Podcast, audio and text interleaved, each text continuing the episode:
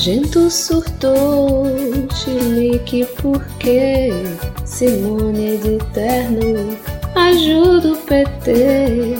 Janones em chamas, o caos da campanha, mesmo sem ciranha, tem FHC. Vai de branco ou vermelhinho. O que for nos eleger só subir mais um pontinho. Dia 30 da PT. Bolo, cê pode até gritar no TSE. O Lula tá na frente, essa gente vai vencer. Aguarde o pontapé. Bolo. Você pode até gritar com TSE.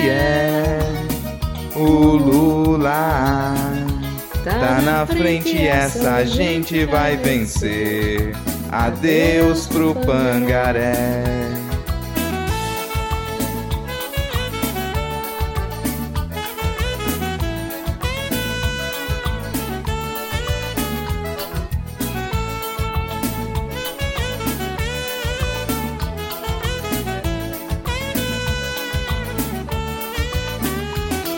Nojento surtou, chilique porque Simone de terno ajuda o PT. Janones em chamas, o caos da campanha, mesmo sem ciranha, tem FHC. Vai de branco ou vermelhinho. O que for nos eleger, só subir mais um pontinho. Dia 30 da PT. Bolo, cê pode até gritar no TSE. O Lula tá na frente, essa gente vai vencer. Aguarde o pontapé. Bolo. Você pode até gritar com TSE. O Lula tá na frente, essa gente vai vencer. Adeus pro pangaré.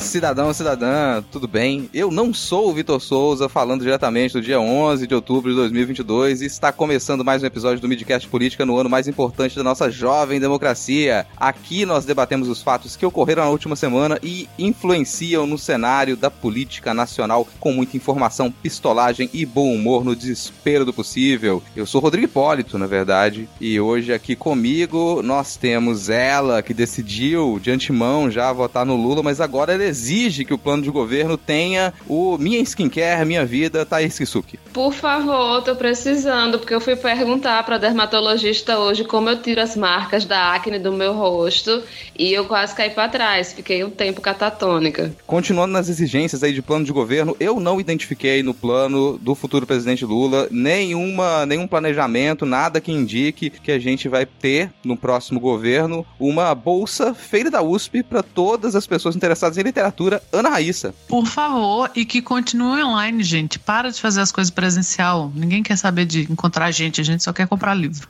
Cara, mas o bom da feira da USP presencial é que eu não vou gastar. Não tô podendo gastar, não, porque a economia do jeito que tá, de repente aqui no próximo ano a gente vai ter uma queda nos preços, vamos confiante nisso.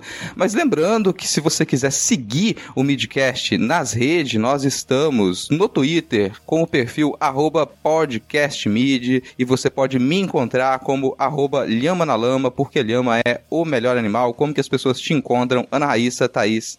Lá no Twitter também, Ana Raíssa, tudo junto com dois N's, dois R's, dois S's. Eu sou Thaís Kisuki, Kisuki só com um S. Tô no Twitter, no Instagram e cantando umas musiquinhas, mostrando minha cachorra no TikTok. E no aplicativo de figurinha. Ah, é aplicativo de figurinha bombando, viu? Já passei aí dos 13 mil seguidores. Sucesso total. Aproveita que você tá aí, já vai seguir a gente no Twitter, seguir a gente no Instagram, e vai lá no Spotify, avalia o Midcast Política no Spotify. É importante que você avalie, porque quando você dá cinco estrelas pra gente, você ranqueia o podcast, mais gente vai conhecer o Midcast Política. Ajuda a gente no PicPay, no Padrim, se você acha que o trabalho que a gente faz aqui vale alguma coisa, alguma coisa deve valer. Lá no PicPay, no Padrim, você pode ajudar a gente, tem vários planos lá. Paga um cafezinho pra galera aqui, ajuda a gente a manter os pets, os gatinhos, o gato é, de realidades paralelas que cruza aqui nas várias casas das integrantes do Midcast Política. E a gente tem também o nosso feed de paródias. Se você curte paródias como essa que você ouviu aqui na abertura, lá no feed de paródias do Midcast Política você tem só as paródias. Você não precisa aguentar a gente falando sobre política. Só não tem o feed no Spotify porque eles odeiam a gente. Então, ranqueia a gente no Spotify falando de política e assina o feed de paródias do Midcast em qualquer agregador de podcasts. Agora, sem mais delongas, vamos iniciar o episódio com o bloco de. Não tem bloco, gente, é bloco único. O nome do bloco vai ser Meu Presidente é Luiz Inácio Lula da Silva.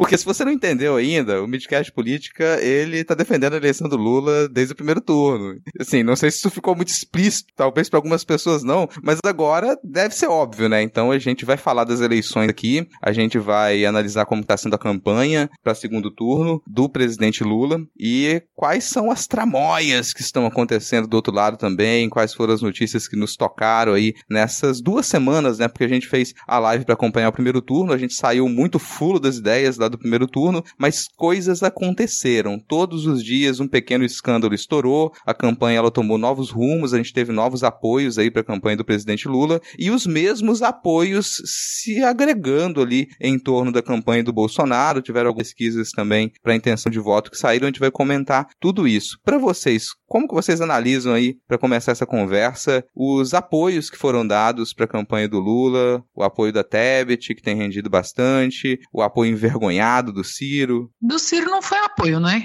O Ciro foi aquele negócio mesmo. Então, eu tô saindo com uma pessoa, agora nós queremos privacidade, então eu não vou levar essa pessoa pro churrasco. Eu pensei em outra analogia, né, Raíssa? Sabe quando ah. duas, dois irmãos brigam e aí a mãe obriga a usar uma blusa gigante, a blusa da amizade, assim. É, é, pronto, eu acho que o PDT fez isso com o Ciro Gomes, assim, sabe? Obrigou ele a usar a mesma camisa branca.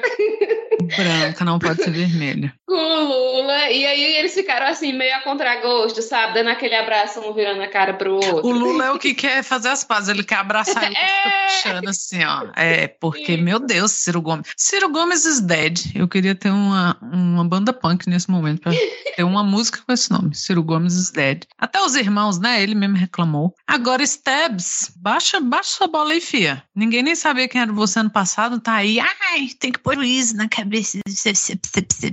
O que ela que é de juízo, Lula tem é de, de política. É assim, os votos dela terem migrado aparentemente mais pro, pro Lula do que os do Ciro também, né? Eu acho que foi um, uma pazinha de cal aí que eu acho que nem o Ciro esperava, embora nós esperássemos, né? Mas o Ciro, cirista, não esperava. E acho que ele tá meio, sei lá, sabe o Pikachu chocado? Ele tá meio Pikachu chocado, meio, ah, meu Deus, como assim? Então, com, como assim com o PDT apoiando Lula, com ele ele ter que ter ido para a TV fa fazer um apoio que não era apoio, com os votos dele terem migrado pro, pro Jair, né, nessa onda de antipetismo que ele surfou e tal. Assim, a direita tá sendo direita, né? Olha, eu vou apoiar, mas aí pede um monte de concessões. Agora, para apoiar Jair, não pode ser com canibalismo, com maçonaria, com homem fantasiado na broderagem num templo cafona. Aí pode. Aí pro Lula tem que ter um monte de concessão. Mas acho que, assim, estou com. Vocês sabem, né? Que eu, eu tirei o ano para ser confiante aí. Estou confiante. Tem dia que não estou, mas no momento dessa gravação estou. Não, os dias que a gente é... não está confiante, a gente não divulga. A gente, a gente não divulga. A gente só fica entre nós, assim, falando, gente, pelo amor de Deus. Até porque eu acho que bad vibes ninguém precisa espalhar, né? Esse, esse é o meu papel de, de não ficar, ai, gente, deu tudo errado. Blá, blá.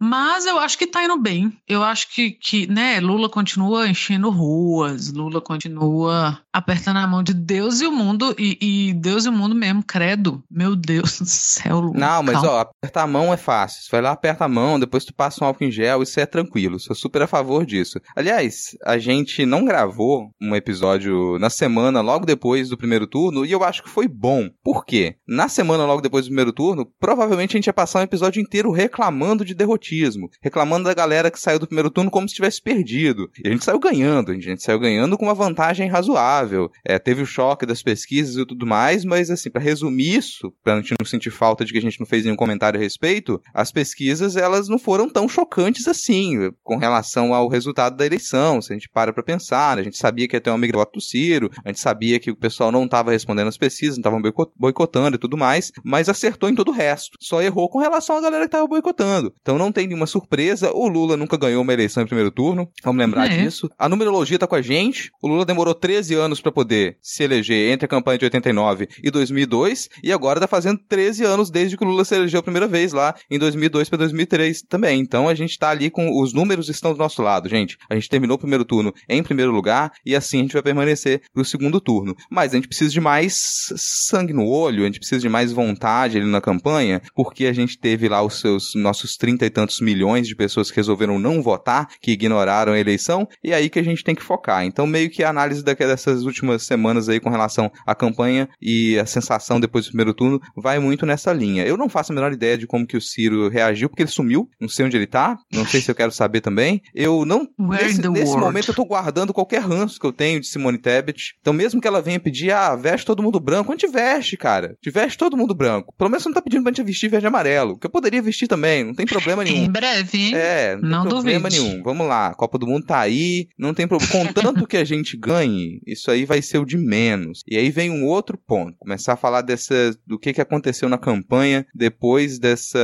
dessas alianças terem se firmado, depois de boa parte do PSDB que ainda tem neurônio, o PSDB que não se tornou fascista, ou aspirante a fascista ter resolvido apoiar o Lula também, e uma outra galera ou ter apoiado o Bolsonaro ou ter ficado ali na encolha, mesmo que corriam se eleger, como é o caso do Leite no Rio Grande do Sul. Daqui a pouco a gente comenta isso isso, mas tem algumas novidades aqui, porque a campanha do Lula, nas redes principalmente, resolveu se engajar para produzir um material um pouco mais incisivo, para mostrar lados mais cruéis de Jair Bolsonaro que a gente conhece, mas que aparentemente uma boa parte da população não conhece, para revelar, demonstrar como que o governo dele é um governo enxameado de corrupção. E alguns dessa, algumas dessas peças de campanha, elas causaram mais fuso por quê? Uma parte da esquerda é partidária de que a gente não use as mesmas armas ou armas similares ao que a direita, as que a direita tem usado. Quer dizer, a gente não precisaria atacar o lado moral, a gente não precisaria apelar para peças de campanha que elas não tenham conteúdo político, que elas sejam despolitizantes. E uma das primeiras que surgiu, logo depois do primeiro turno, foi o Jair Maçonaro. Jair Bolsonaro na maçonaria não era algo desconhecido, aquilo lá é lá de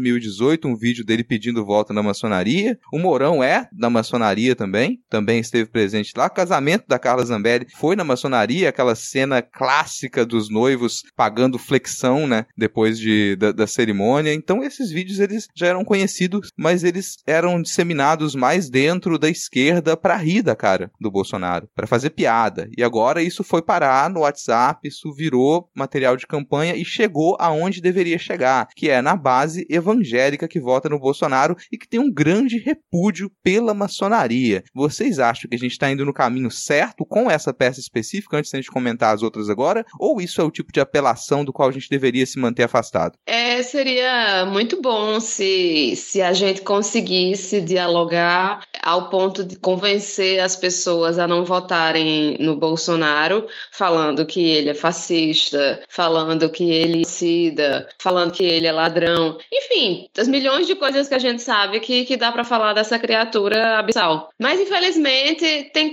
tem, tem algumas pessoas que estão inacessíveis à razão. Você não consegue dialogar com, com algumas pessoas.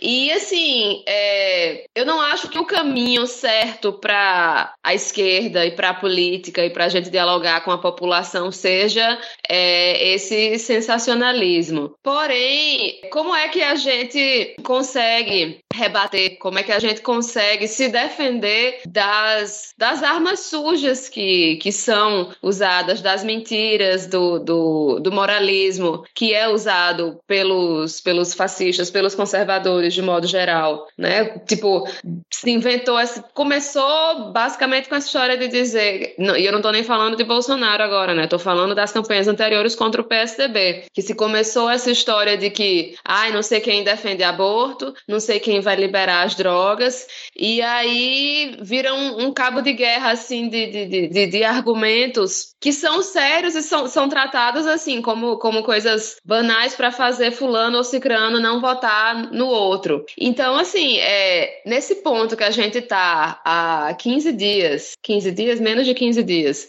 do, menos de duas semanas, não, mais de duas semanas do segundo turno, como é que a gente pode falar com essas pessoas? A gente, como é que a gente convence essas pessoas de que não, Jair Bolsonaro não foi enviado por Deus. Ele não, ele tem Messias no nome, mas ele não é Messias de verdade. Ele não é evangélico. Ele não defende a família.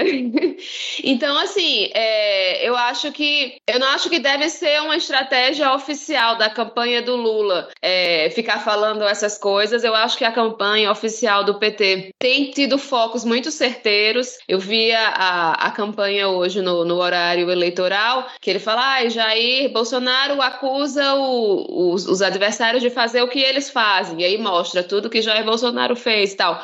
Mostra a hipocrisia dele, né? Porque ele é pura hipocrisia. O, o importante dessa estratégia do Janones, né, é justamente até é, mostrar a contradição do discurso bolsonarista, mostrar é, porque a, a, pessoa que é bolsonarista ela consegue reconhecer que o, o, o Janone está falando algo com um, um, viés que não é necessariamente 100% a realidade. Ele pega um trecho de um vídeo e fala: olha, isso daqui aconteceu, não sei o quê. E aí chegam lá os bolsonaristas para tentar é, dizer: não, tá errado, não sei o quê. E eu acho muito, muito, eu me divirto demais, assim, vendo a, a sagacidade dele de se fazer de doido, de se fazer de doido com os bolsonaristas. Então, ah, então você está dizendo. Então, assim, eu acho que o pessoal fala, né, que Janones alugou um triplex na cabeça dos bolsonaristas. E querendo ou não, essas artimanhas de usar as ferramentas dele para deixá-los desestabilizados faz com que a gente consiga é, discutir de outras formas a campanha, conversar com as pessoas. Infelizmente, eu acho que é sim uma forma eficiente de desarticular essa, esse mecanismo né, de, de, de mentir que, que foi criado por Carluxo e companhia. A Ana tá, já tá ali no, no telefone agora, né? Compartilhando os novos memes da esquerda, mandando para todo mundo aí que, olha só, maçonaria é do bode, maçonaria é do... É isso que você tá dizendo agora? Aquela primeira imagem que apareceu que tinha um bafomé completamente torto atrás e... Passou o dia todo bolsonarista assim, gente, mas claramente é uma montagem. e o Janones falando, gente, mas não. Cara, e é o que você falou, assim, é se fazer de doido 100%. E é assim, eu concordo com, com tudo, acho que Thaís acertou muito na fala dela. E assim, eu não vou ser a pessoa que vai ficar falando, ah, não podemos usar as mesmas armas. Eu vou deixar o Janones ser maluco, o que ele quiser. Não vou, não, não tenho energia para várias coisas e ainda por cima ficar cuidando do que os outros estão fazendo. Cada um faz sua parte. E eu acho que a gente precisava desse agente do caos, historicamente, à esquerda, historicamente, tipo 20 anos já historicamente, mas assim, a gente demorou para engajar nas redes, a gente demorou para entender como funcionava. As primeiras incursões da, da esquerda partidária, digamos, nas redes, era tudo muito meio cringezinho, assim, meio uh, esquisito. Então, assim, deixa o homem ser doido, sabe? Não. É, esse segundo turno, ele tem muito mais forte que o primeiro, ele tem esse viés orgânico, sabe? De, sei lá, o Midcast faz o que pode, o, o Janones faz o que pode, fulano, cicrano, jornalista, pessoalmente ou em grupos, as pessoas fazem o que podem. Então não vai ter essa unidade e não vai ter essa asepsia, porque as pessoas querem essa asepsia, né? Ah, não pode zoar. Ah, mas não tá. A questão do Janones, que ele coloca lá e fala: gente, olha, essa fake news aqui sobre o fulano, não compartilhem. Aí depois a pessoa vai lá reclamar, mas eu falei desde o início que fake news. Inferno esse homem. Que bom que ele está do nosso lado, porque ia ser insuportável se ele não tivesse. Então, não dá pra gente ficar cobrando asepsia agora, sabe? Enquanto o outro lado tá jogando sujo, tá jogando. Claro, a gente não vai, sabe, ter um gabinete paralelo de qualquer coisa. Mas essas maluquices vão surgir. Segundo turno é assim, sabe? Eu vi gente reclamando até de meme. Gente, não é hora de fazer meme. Oh, meu Deus, é sim, sabe? Tem que fazer meme. Ah, mas ficar chamando Lula de gato, de gostoso, não adianta sim. Parabéns, Janja. Pegou uma ótima fase, sabe? Então não dá para ficar cobrando essa sepsia, essa moralidade, nossa, todos. Não, deixa o povo endoidar mesmo. Com isso, a gente ganhou várias coisas. Por exemplo, o Nicolas, né? O, o chihuahua do Bolsonaro aí, foi obrigado a tirar umas coisas do, do ar hoje por causa de toda essa confusão que a internet criou em cima de, de, de fake news que ele postou e tal. Então, essas coisas vão acontecer. Se a gente se gastar preocupado com, ah, mas o Janones é escandaloso Lousa, deixa o Janones.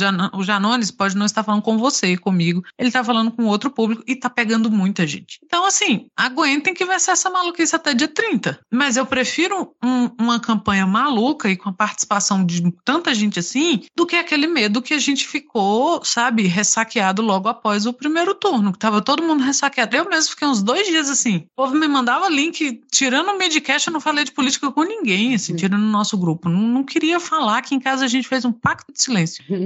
Mas cada um faz o que dá e cada um faz para um público, é muito grande. Eu não posso achar que a esquerda toda no Brasil sou eu. Sabe? Às vezes a pessoa quer ouvir uma maluquice, é com uma doidice dessa aí que ela para pra ver, sabe? Que, ué, mas como assim? Esse homem tava na maçonaria, depois tava batizado. Sabe? Então deixa o pau torar. Cara, eu tem, acho... tem, tem, duas coisas aí que eu acho que é. A primeira é concordar com, com Thaís, é algo que a maioria das pessoas esquece. Não é só uma campanha, gente. A campanha oficial do Lula, ela não. Ela, ela tá fazendo uma coisa. Ela tá indo pras ruas, tá panfletando, tá fazendo evento, tá, ele tá pulando, fazendo pula-pula com Chico Buarque em BH, sabe? Tá com as peças super bonitas, atores e atrizes chamando atenção, uhum. colocando um discurso muito afiado na campanha de televisão, no rádio. Isso aí é uma coisa. Outra coisa é a campanha das redes que ela sempre precisou acontecer. Então não é o Lula que tá lá levantando a placa Bolsonaro apoia o demônio, não é ele que tá fazendo isso. Mas isso tá acontecendo nas redes. É importante que tenha esse engajamento. Porque tem um lado que é, as pessoas elas estão caminhando na direção do abismo há bastante tempo. E a gente já tentou alertar as pessoas de que elas vão cair e vão morrer. De todas as maneiras. A gente já explicou o que é um abismo, a gente já explicou o que é a lei da gravidade, a gente já explicou por que, que se você der mais um passo ali, não vai ter chão. Tu vai cair. E mesmo assim as pessoas continuam indo pro abismo. Aí quando chega no limite, que você fala, cara, a galera vai cair. E eu vou cair junto. Vai me puxar junto. Tu faz o quê? Tu dá uma rasteira na pessoa, cara. Tu grita que bafometa naquele buraco, pra pessoa não cair no buraco. Tu grita fogo, tu faz alguma coisa pra pessoa não cair agora você vai continuar tentando explicar para a pessoa como que funciona a gravidade, se até agora não funcionou, eu acho que é esse o ponto que a gente chegou e que muita gente talvez não perceba. O abismo tá ali. Se o Bolsonaro se elege para um segundo mandato, acabou realmente. Ele vai poder indicar, não lembro quantos ministros do STF, então nem STF para embarrar mais vai ter. Não vai ter mais disputa com o STF porque ele vai ter maioria lá. Ele já tem maioria no Congresso, que é um pessoal que pode ser revertido ainda para negociação no mandato do Lula. Mas se o Bolsonaro se reelege, ele continua com tudo na mão. E se ele já destruiu boa parte do país em quatro anos, agora com oito e podendo ainda colocar mais ministros no STF, acabou, cara. A gente pulou pro abismo. Então tá na hora de dar rasteiro nas pessoas para impedir de cair. Aí eu acho que a gente tá super certo em fazer isso. Aí teve essa que convenhamos, ó. A gente não pode usar as armas deles. Mas quais armas a gente tá usando? Porque, tá, pode ter até ali alguns materiais que eles apareceram na campanha das redes que são mentiras, que são lorotas e que é fácil de desmentir. Como o caso da do Bafomé na, no templo é, maçônico. Mas tem parte, muita parte disso que é verdade e que me parece ser o que mais toca na. O que, qual é o objetivo? Ao você dizer, olha, Bolsonaro foi de voto num templo maçônico. Tira a porra do Bafomé ali, continua tendo o mesmo efeito. Porque isso foi voltado uhum. pro público evangélico, que acredita que o Bolsonaro defende valores cristãos, defende os valores dele. Então a ideia era mostrar, olha só, não, cara, ele tá num templo maçônico. E na sua cabeça estranha, deturpada e alienada pelo o, o pastor charlatão que você segue, você acredita que maçonaria é do demônio. E você não tá votando no PT não é porque você acha que o PT é corrupto ou porque você acha que o PT vai te fazer mal, é porque colocaram na sua cabeça que esquerda é demônio, que esquerda é drogada, que esquerda é abortista, que esquerda é aquilo, aquilo outro, que esquerda vai querer colocar meninos e meninas para poder fazer sexo no banheiro da escola. É por isso que tu elegeu esse cara. Então, para tirar isso da cabeça da pessoa, cara, é muito complicado. Não, a gente não vai fazer isso assim. A gente tá lidando com seitas. Conceitos que fizeram lavagem cerebral em boa parte da população. Então a gente não é chegando lá e falando, olha, a esquerda não funciona assim que você vai resolver esse assunto. Então, pra, pra gente poder pelo menos não ter esse voto alienado no Jair Bolsonaro, é demonstrar que não, esse cara não é aquilo que vocês acreditam que ele é. Por mais que, que vocês tenham uma interpretação da realidade extremamente estranha e enviesada, ainda assim esse cara não é o seu representante. Esse cara não vai fazer bem nenhum para você. Pula desse barco de uma maneira ou de outra, nem que seja na rasteira, para tu não cair no abismo. Então eu ainda concordo bastante com, com esse caos do, do Janones na campanha ali. Aí jogo pra vocês um outro ponto. Falando em algo que não é mentira e que reverberou bastante, e que isso sim foi até pra campanha oficial do PT na TV, que é Jair Bolsonaro canibal. Meu Deus. Pois é, a gente inclusive teve, acho que vale a pena a gente pedir para Tupá é, reenviar um áudio para inserir aqui, porque ela deu uma explicação muito boa sobre essa questão uhum. de ser canibal ou não, né? Porque uma das coisas que ela falou é que o cara ainda por cima mentiu, né? Porque a, a, a, aquele povo, eles não, não comem a carne das pessoas, né? Não é, não é assim que funciona o, o, o ritual deles. E, e, e, querendo ou não, assim, maçonaria nem ligo, mas assim, no, no caso assim dos, dos, dos povos indígenas, a gente fica eu pelo menos, né, eu fico um pouco é, triste só de desse, desse tipo de coisa, né? A Jair Canibal tá respingando no, no, numa população que já sofre muito preconceito, né? Mas é isso, né? Ele, e, e, o mais incrível é que tudo que se fala sobre, sobre Bolsonaro tá nas entrevistas que ele deu, desde a década de 90 até hoje. Então tá tudo lá, retratado. É só ver o, o a informação, né? Muitas vezes ele, inclusive, falando, né? Não é nem só entrevista escrita.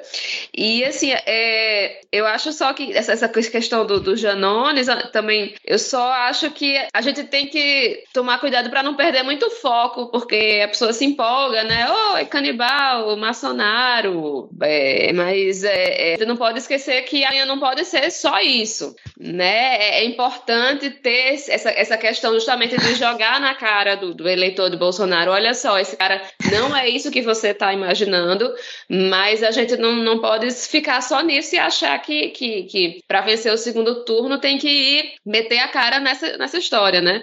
Eu, eu queria só dar uma dica para quem tiver é, meio triste, sei lá, dar uma olhada lá nos Prince Minions, porque no dia que saiu essa história de Maçonaro, meu Deus, eu passei o dia me divertindo nesse perfil. É, a gente não pode perder fo o foco, concordo com o Thaís, e, mas assim, e, é, a gente tem que ver que segundo turno, meio de campanha, não é hora de trabalho de base, sabe? Então, assim, vai chamar de canibal. Claro, eu acho que a gente não vai apelar para coisas que são valores básicos pra gente, pra esquerda, né? A gente não vai apoiar, sei lá, homofobia, transfobia, alguma coisa do tipo. Mas é, não é hora de trabalho de base, sabe? Então, você cobrar essa sepsia assim, não, isso é trabalho para outra hora. Então, o, o que que eu vejo nessa questão do, do canibal? Que assim, por mais que não, não é aquilo que os Yanomamis fazem, ou ele entendeu a história de uma forma completamente estúpida, que é, né, é a cara dele, ou ele inventou o que também é a cara dele, ele falou com todas as letras ali. Então, é o que você falou mesmo, está tudo no que ele disse.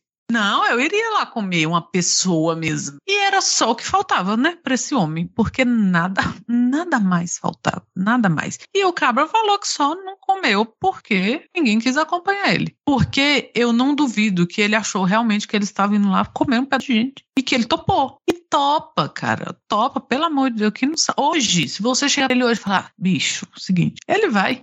Ó, mas tem alguém pra ir contigo, ele vai. Então, assim, no meio dessa, por mais que pareça só uma maluquice, mas no meio dessa maluquice é o que tem se falado, assim, ninguém tá inventando. Por mais que pareça doido, ou por mais que a reação em cima desse, disso seja uma doidice, isso de canibaro, maçonário, nananã, mas é porque são fatos que aconteceram. E aí você usa do carnavalesco, né? Você usa do carnavalesco para chamar a atenção daquilo, porque, sério, já vimos que, né, se pega quem você sempre pegaria. Trabalho de base não é a hora. A pessoa, sabe, você colocar uma campanha ali toda asséptica, toda com cara cara de, de academicismo. Eh, aliás, estão reclamando isso da Haddad. Ó, oh, o tom professoral. A galera tá tão acostumada com o miliciano falar acha que tom professoral é uma coisa ruim. Então vai ter essas doidices, mas não são invenções, né? Então o cara é malucão mesmo. Tem um, um um vídeo fácil de achar na internet que o Stephen Fry fez um, um, programa em que ele, um dos episódios, ele veio ao Brasil e ele falou com o então deputado, o vereador, né, Jair, e falou sobre homofobia. E ele fala, repete no vídeo, coisas horríveis. E você vê o tanto que o Stephen Fry fica absurdado e triste. E, e fica mesmo assim, é, é um vídeo muito bom nesse sentido, educativamente falando. Então, assim, nada do que está sendo falado sobre ele é invenção sabe? Você pode carnavalizar ali em cima, né? Você pode puxar pro grotesco, pro ai, canibal, não sei o quê, mas as intenções estão dadas ali. Então, assim, da, desde a última vez que a gente gravou aqui no Midcast para hoje, a gente já teve rituais satânicos, canibalismo, já pegaram a questão do coração do Dom Pedro Pedro de que, na verdade, ele mandou trazer para um ritual maçônico, ou será que foi para comer um espetinho? Não sabemos. E, assim, cara, tem coisa que você só tem que fazer piada. Mas, de novo, assim, é esse tipo de coisa. Não vai fazer piada com, sei lá, outras questões. Mas essas coisas. E falta ainda duas semanas. O que mais já tem para nós, né? Carluxo continuou sumido também. Carluxo, eu aposto que ia comer qualquer que fosse a pessoa que chamasse ele, olha, certeza. Ah, todo mundo riu agora porque todo mundo pensou em alguma piada escrota com relação ao Carluxo comer ou ser comido. É. Então vamos, é, é, deixa, deixa de segundo plano. Mas aí, claro, tem. Que, aliás, não, então, mas falando nessa piada do Carluxo, Léo Índio não foi eleito. Obrigada, Brasília. é assim, teve muita gente eleita que a gente, a gente pode comentar mais pra frente, né? Qual vai ser o destino dessas pessoas, quem é que vai trocar de lado ou não. Mas ainda nessa, nessa parte de campanha, cara, tem um negócio. A gente tem que rir. A gente tem que saber quando que, onde que a gente consegue fazer piada, que é um pouco disso que você tá falando, e onde não dá para fazer piada. Mas em qualquer um desses, desses, dessas em qualquer uma dessas situações, mesmo quando são situações que elas agridem alguns valores que nós temos na esquerda, ali ainda existe um conteúdo para ser tratado. Então, quando Jair Bolsonaro tá dizendo que ele vai comer índio e, e ele relaciona isso com um ritual que não tem relação nenhuma com comer carne humana, a gente tem duas frentes para atacar, não só uma. Então vou para ter esse complemento agora, Thaís comentou, deixar esse ponto aqui se o Vitor quiser colocar o, o áudio da, da Tupá, né? Então você fica agora com o áudio da Tupá explicando um pouco do que, que é esse ritual Yanomami que não tem relação com comer carne humana. Oi, gente. É, eu vim aqui falar com vocês rapidinho por causa de uma fala do presidente Bolsonaro, né? Que eu ouvi essa semana e no momento que eu ouvi, na hora eu fiz relação com coisas que eu já sabia da minha vida. É, eu quero deixar claro antes de mais nada que eu, obviamente, não sou a melhor pessoa, a pessoa mais qualificada para falar da cultura dos outros, mas é, eu acho que eu posso trazer um pouquinho de perspectiva para essa questão do que o Bolsonaro fala sobre é, canibalismo e que ele teria comido um índio que as pessoas iam cozinhar com banana. E na hora que eu ouvi, eu soube que ele estava se referindo a. Ele estava basicamente distorcendo um ritual funerário de um povo para caber dentro do preconceito dele. É, provavelmente ele foi informado que algum lugar que ele iria estava tendo um ritual funerário e ele simplesmente ignorou que era um ritual funerário, que não envolvia o que ele fala, e ouviu com o que ele quis e não se preocupou em sair destilando preconceito. Então, o que acontece é que, para alguns Yanomamis, isso não é todos, porque assim como não dá para dizer de práticas que todos os brasileiros fazem, a gente não pode dizer de práticas que todos os Yanomamis fazem ou que todos os indígenas fazem fazem, porque cada pessoa é uma pessoa, né, gente? Não é porque você nasceu numa cultura ou porque você tá que você pratica exatamente a mesma coisa. Mas existe sim um ritual funerário que eu particularmente acho um dos rituais funerários mais incríveis que eu já soube, que é um ritual funerário Yanomami, no qual a pessoa após é, falecer, ela é cremada. É, depois que ela é cremada, os ossos são triturados num pó muito fino. Isso é guardado em cabaças especiais, seladas com cera. E a família chora muito, tem toda essa parte do ritual. E em algum momento é preparado um mingau de banana e parte dessas, é, desse osso é utilizado nesse mingau de banana. Então, e algumas pessoas vão consumir, especialmente pessoas que estão chorando muito a perda daquela pessoa querida. Isso não é uma questão de, é, de canibalismo, não existe nenhum tipo de consumo de carne humana. Pode chocar um pouco para algumas pessoas, mas isso não é tão diferente de coisas que a gente já ouviu falar e coisas que outras culturas fazem. Então, assim, não tem nada de canibalismo. Tem mingau de banana, é, tem a ver com rito funerário, o Bolsonaro ouviu isso do jeito que ele quis e colocou o preconceito dele em cima, e foi isso. Provavelmente é daí que vem essa história, e claro, é mais uma forma de um, uma pessoa muito preconceituosa que é o Bolsonaro colocar em questão ritos e práticas culturais de um povo, é, sem entender elas e sem fazer questão de entender, né? Então, é isso. Acho que espero que tenha dado para entender um pouco melhor a questão. E, por favor, com, vão conversar, porque também essa é a minha visão de alguém de fora, né? Eu, eu não sou indígena para efetivamente entender todo o processo. Eu com certeza perdi muito disso. Eu só quis trazer um pouquinho para mostrar como é, essa interpretação do Bolsonaro é uma interpretação distorcida. E agora, depois dessa explicação, fica acho que explícito que dá para entender que Bolsonaro, além de estar disposto a comer carne humana, ainda desconhece a cultura dos povos indígenas do Brasil. Ainda desconhece alguns princípios básicos que pessoa que quer ser um presidente da, desse país precisaria conhecer, né? Mas a gente tem frente para atacar e tem um ponto aqui, que é quem que a gente quer que vote, que venha votar no PT, que são indecisos, são pessoas que não compareceram, que votaram nulo, que votaram branco, e tem a galera que não vai votar no PT. Que não vai. Mas que talvez deixe de votar no Bolsonaro. Que talvez deixe de comparecer na urna porque recebeu alguma dessas informações. Então não é que a gente está fazendo campanha para agregar à esquerda essas pautas estúpidas. Não é isso. Porque quem a gente. Tem pessoas que vão precisar de um tratamento diferente, vão precisar de um trabalho de base, como a Anaís falou, diferente, que isso aí vai a anos a fio. Não é nesses 15 dias de campanha que a gente vai poder reverter essa situação. Isso aí vai para muito tempo ainda. Mas a gente consegue nessa campanha fazer com que algumas pessoas não vão vão votar no Bolsonaro e isso afeta, isso desarticula a campanha dele, isso faz com que ele perca o controle. No último dia 7, ele fez uma live no Cercadinho, que acho que durou umas duas horas, em que ele perdeu completamente as estribeiras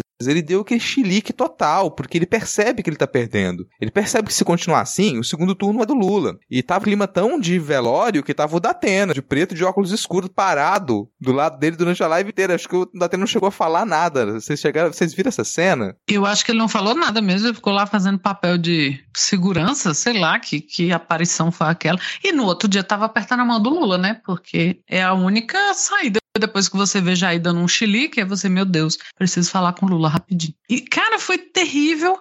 Eu, o que que eu acho que aconteceu? Outras vezes, Jair deu um chilique desse e, por incrível que pareça, pra ele foi super positivo, né? Porque quem viu aquilo ali, sei lá, da, da, de quem já vota nele, quem votaria de qualquer forma, quem permaneceu fiel ali, reconheceu ele. Não, tem que falar mesmo tem que ficar puto, bababá. Dessa vez eu acho que isso repercutiu bem pouco. Eu vi algumas pessoas falando, a gente viu muito essa, essa foto, essas imagens. É, eu cheguei a ver assim alguns poucos minutinhos e não vi mais. E se o objetivo dele, ou pelo menos não chegou a mim, assim, era que isso estourasse, saísse na mídia, sei lá, a Globo fosse lá falar dele, não rolou. Então ele deu chilique para quem, quem viu, viu. O Datena, de alguma forma, chegou. o que, que o Datena tava fazendo lá? O Datena não tem seis meses que o Datena falou assim: ah, a minha família falou que é melhor não mexer com isso aí de Bolsonaro, não, não sei o quê. E já tava lá de novo, sabe? Pelo amor de Deus. Como disse Thaís, estava lá mostrando o cabelo lustroso dele. Será que é dele mesmo? É, comprou a dele, né? Mas tá lá, o cabelo, o shampoo roxinho em dia, porque tava um branco brilhante, ótimo. Ter dinheiro é muito bom.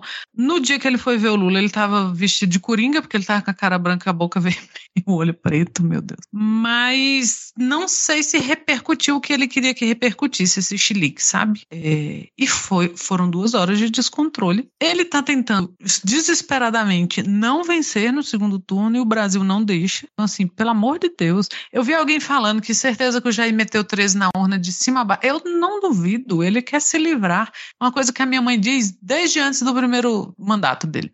Gente, olha a cara desse homem. É, os filhos estão fazendo isso com ele, ele não quer, ele não sabe, ele quer ficar no escuro, que é onde barata fica, né? No canto, no úmido, no escuro, e alguém tá botando luz o tempo todo ali, a barata tem que ficar se mexendo.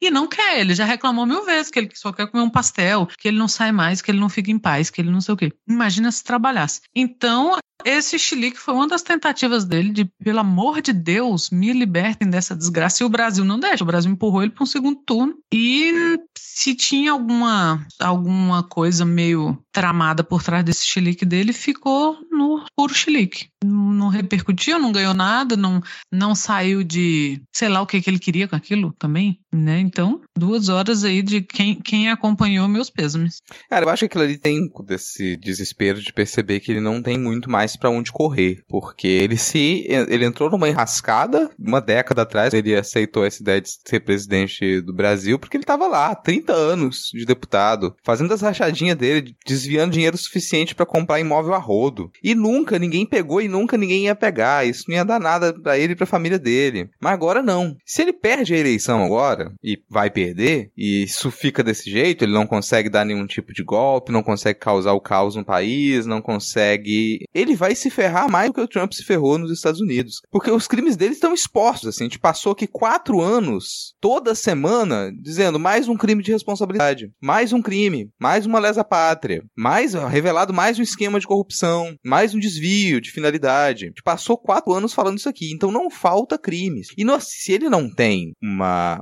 muita gente para resguardar, inclusive as Forças Armadas, se o Lula no poder consegue cortar essa, esse fio, cortar essa corrente que dá apoio ao Jair Bolsonaro, principalmente pelas Forças Armadas, esses 700 mil, essas 700 mil mortes da pandemia vão cair nas costas dele sim. Você ter pegado boa parte do orçamento federal e ter investido para comprar comprimido de cloroquina que estava comprovado que não ia fazer efeito, vai cair nas costas dele sim. Tudo que a família dele esconde a relação com a milícia vai continuar vindo à tona. Então o sujeito está desesperado porque acabou a saída dele. Acabou, não tem mais para onde ir. Ou ele ganha a eleição, ou ele vai ser responsabilizado por isso no futuro próximo. Então, para mim, esse chilique tem a ver com isso. Ao perceber que os apoios que ele imaginava para a campanha já são os que ele tinha. Não veio ninguém novo pro lado dele. Não veio ninguém que vai trazer muito voto pro lado dele. Quem tá apoiando o Bolsonaro no segundo turno é quem já apoiava no primeiro, mesmo quem tava com candidatura. Candidatos à presidência que resolveram apoiar o Bolsonaro já eram cabos eleitorais dele durante a campanha. E são pequenos. É o cara do novo, um partido que nem representação direito na Câmara tem mais. E Deus queira vai sumir logo logo. Vai ser chutado da política nacional. É o falso padre. É esse que tá dando apoio para ele, cara. A central dele ainda é o Rio de Janeiro e uma boa parte de São Paulo. O Sul a gente não conta, que é outro país, né? Deixa pra lá. Mas mesmo no Sul ainda arrisca perder em algumas, muitos municípios ainda. A gente viu nos números que o PT ele retomou mais de 600 municípios que tinha perdido na última eleição. Então esse é o nível de desespero para mim. Não é só fazer uma cena, não. Ele realmente não tem para onde ir e talvez ele tenha tido até tenha convidado, tenha implorado pro Datena lá ficar do lado dele. Aí o Datena chega lá, coloca um óculos escuros, não, eu tô aqui. Você chamou, implorou e eu vim aqui, eu vou colocar óculos escuros. Tem uma coisa para dizer? Não. Tem nada pra dizer não, mas eu vou ficar parado aqui. E aí, para dar uma sinalização de que ele realmente fez isso porque alguém implorou pro Datena tá lá, no outro dia ele vai lá apertar a mão do Lula. Eu acho que Datena se meteu numa roubada. Bolsonaro disse: Datena, bora almoçar junto. Que nem ele fez com a galera, para que carregou a galera pro STF. Fez Datena, bora almoçar junto. Aí, já, aí Datena disse: bora, Jair. Fez, vamos só passar ali rapidinho. Aí quando viu, o bicho tava lá, segurou o cabo por duas horas, viu? Como fugir. Que nem quando você tá assim numa peça, você tá sentado lá na frente, você não tá gostando, mas fica constrangido de, de ir embora. Pô, meu Deus, meus filhos falaram pra eu não me meter nisso, agora eu tô na frente da câmera, eu não posso nem sair de ladinho assim, ó.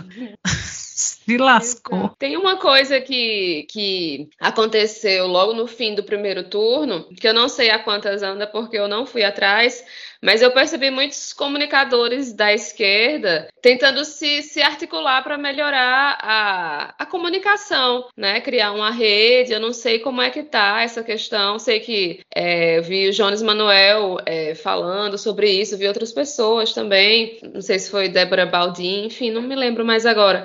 Mas eu acho que é um dos pontos que essa coisa assim, eu não sei se dá para considerar trabalho de base. Eu acho que sim, que melhorar de fato a comunicação da esquerda, pensar pensar em, em, em estratégias para alcançar pessoas de diversos nichos, diversas idades, porque foi-se o tempo em que a gente só podia é, ir atrás de quem se interessa por política. Se você for esperar por isso, você já, já começou perdendo. Até porque muitos dos eleitores de Bolsonaro são pessoas que, é, antes de 2018, não gostavam de política, sempre anulavam voto, não se informavam, não sei o quê. Eu, ti, eu tive um, eu minha ex-sogra é uma pessoa de quem eu gosto muito, mas assim, é uma pessoa que votou em Bolsonaro porque todo mundo ao redor dela ia votar. E era aquela pessoa que me dizia: eu não voto, eu não voto, nunca votei na minha vida, eu só vou lá e anulo. E aí, em 2018, ela resolveu votar em Bolsonaro. A gente, não, pelo amor de Deus, por que, que você vai fazer isso? Não, porque tem que mudar, tá na hora de mudar. Então, assim, é... não dá pra gente querer dialogar só com, com, com quem é viciado em podcast de política, mas não, tem que, que, que sair daí. É nisso de sair daí, vamos lá. A gente tem algumas. Parece teoria da conspiração, assim. Tava o. o...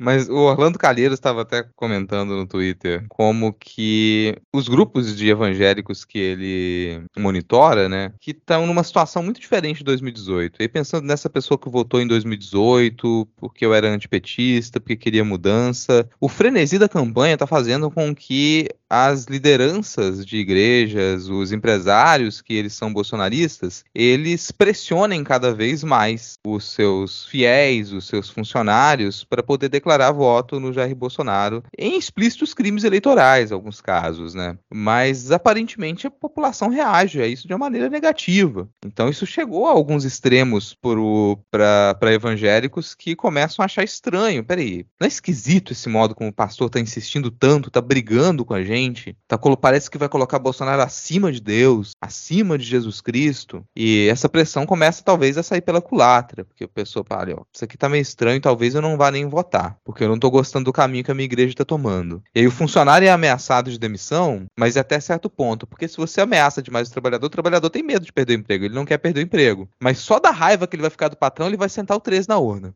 Esse é um lado. Aí vem os crimes eleitorais. Porque você fazer esse tipo de pressão contra o trabalhador é um crime eleitoral. É coação. Está coagindo o seu funcionário a, a votar no seu candidato. está ameaçando o seu funcionário de perda de emprego.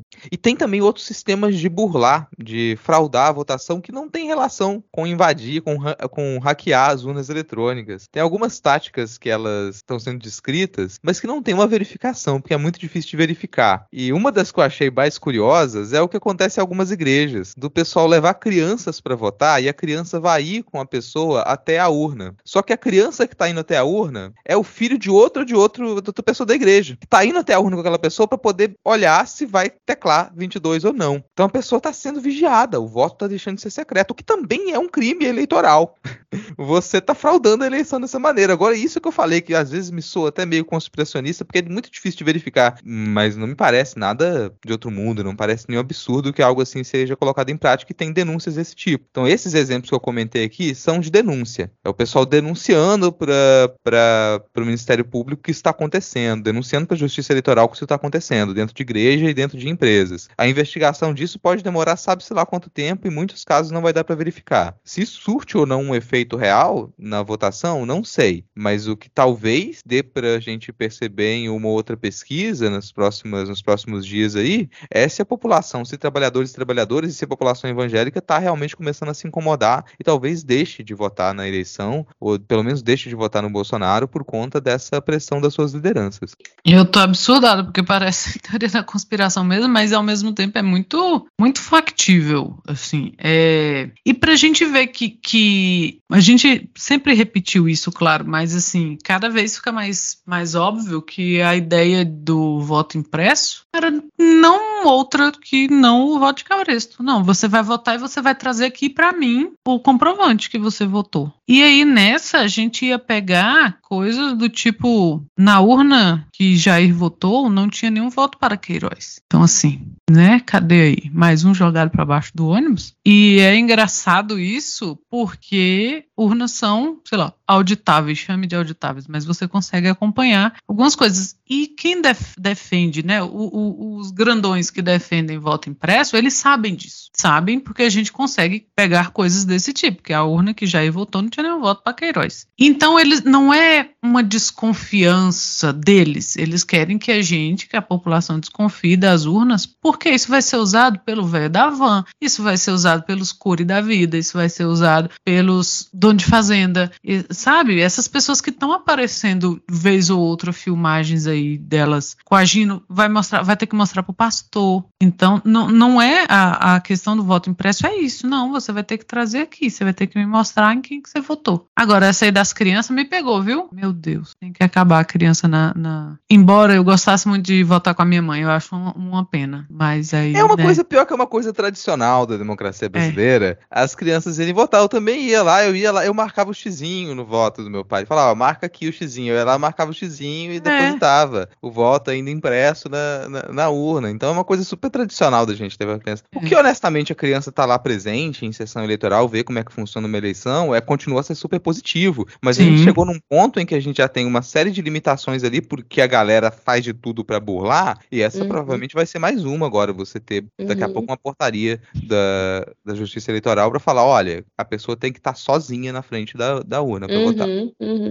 O que olha, já aconteceu traga a sua própria celular, né? criança. Né? traga a sua própria criança. A sua própria criança, não traga a criança. O que já aconteceu com o celular, né? Porque até a eleição passada era permitido e, e, e, de fato, assim, a coisa mais fácil do mundo era justamente você saber em quem o outro votou. Então, são mudanças que, que, que são positivas. Eu levei minha filha para votar comigo, ela não ficou comigo atrás da, da cabine, mas, assim, levei ela para estar tá lá, porque eu achei que era um momento importante e tal. E, e eu acho que mesmo a criança não podendo ver a urna eletrônica, eu acho que ainda é algo. Tá certo que ela, a bichinha só vai ficar na fila, né? A parte mais chata de votar. Levou para a pior parte. É. Mas eu acho que ainda. Porque é isso, assim. E eu acho, eu acho interessante porque ela estuda num, num colégio, assim, um, é, um pouco diferente, digamos assim, né? Tipo, ela tem 14 pessoas na sala e dos 14, ninguém, os pais, é, votam em Bolsonaro. Todo mundo vota em Lula. Então eu escolhi muito bem a escola que ela Homeschooling isso aí, né? não, não, ainda bem que não.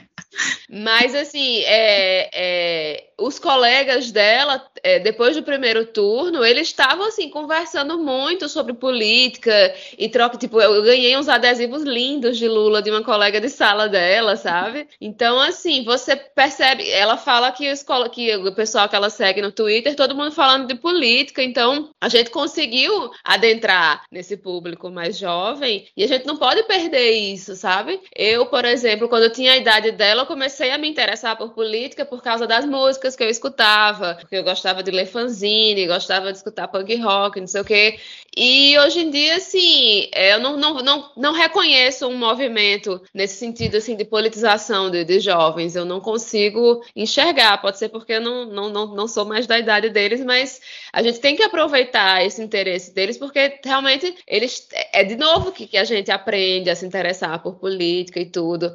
Mas é trazendo essa questão dos evangélicos, eu acho que é, é talvez seja. Na verdade, os evangélicos já têm. É, é, os católicos já, já tiveram muita influência nas eleições, ainda tem, obviamente, mas o voto do evangélico tem sido algo muito discutido nessa eleição, principalmente por causa disso, né? Das pessoas que estão sendo coagidas, de fato, dentro dos, dos, dos templos evangélicos a, a votarem em, em, Bolsonaro. E a gente vê muito é, exemplos, assim, de pessoas nas redes sociais mesmo, falando, ah, por isso que eu não vou mais para a igreja, eu só rezo em casa, não sei o quê. E, assim, eu não acho que é através da religião que a esquerda vai fazer a revolução, mas é, os espaços religiosos são espaços também de acolhimento, né? São os espaços onde as pessoas se sentem em comunidade, a gente não pode negar a importância deles e, e compreender a importância de ocupar esses espaços também. Eu acho que, que não, não, não dá para. A gente vê que as pessoas não têm voz né, nessas, nessas igrejas, então tem gente, gente até que tiro levou. Mas eu acho sim que, que, que. Porque a coisa mais fácil do mundo é abrir uma igreja evangélica, né, minha gente? Bota umas cadeiras de plástico na garagem e, assim, formar, eu não sei se ter uma congregação específica, mas, assim, igrejas que, que falem sobre coisas que Jesus Cristo gostaria. então, assim, onde, onde pessoas LGBTQIA possam ser acolhidas, é onde é, pessoas de esquerda possam ser acolhidas, onde pessoas em situação de rua, pessoas que usam drogas, consigam ter esse acolhimento, mas não, não sem ser exploradas em, em espaços terapêuticos que usam a mão de obra dessas pessoas, né? Porque às vezes a pessoa tem medo de, de, de se colocar contra as pessoas da igreja e ser completamente excluída. Então, essas pessoas que têm medo de ser excluídas, o que, que a gente pode criar para que essas pessoas sejam acolhidas, para que essas pessoas que já têm essa, essas religiões tenham espaços de acolhimento e de diálogo também, né? Tipo, para o, haver defesa de direitos humanos, de coisas que são importantes, e de igrejas onde não haja espaço para enfiar político lá dentro tentando ganhar voto, que é, é, é muito bizarro, assim. Então, assim, esses espaços devem acontecer e devem ser criados pelas pessoas que fazem parte dessa religião. Então, assim, você que é evangélico e diz, ah, nem todo evangélico é assim, tá, mas quais são os espaços que os evangélicos que não são assim estão e podem dialogar sobre essas questões, né? E yeah, tem pontos também aqui que me incomodam. O primeiro é, a galera da esquerda nem sempre querer tocar em pauta de costume e pauta moral. Não existe vácuo na política. Qualquer coisa que é assunto, é assunto político. Então, se a gente não discute, se a gente não aborda, se a gente não ocupa a discussão das pautas morais, das pautas de costume, elas vão ser, assim como são, dominadas pela direita. Porque o nosso posicionamento disso é muito fincado. Olha, é o não e ponto. É isso aqui que a gente defende e foda-se o seu lado. Então a gente tem que começar a discutir isso, a tomar esse espaço, a fazer parte da discussão de pautas morais e pautas de costume. Não é.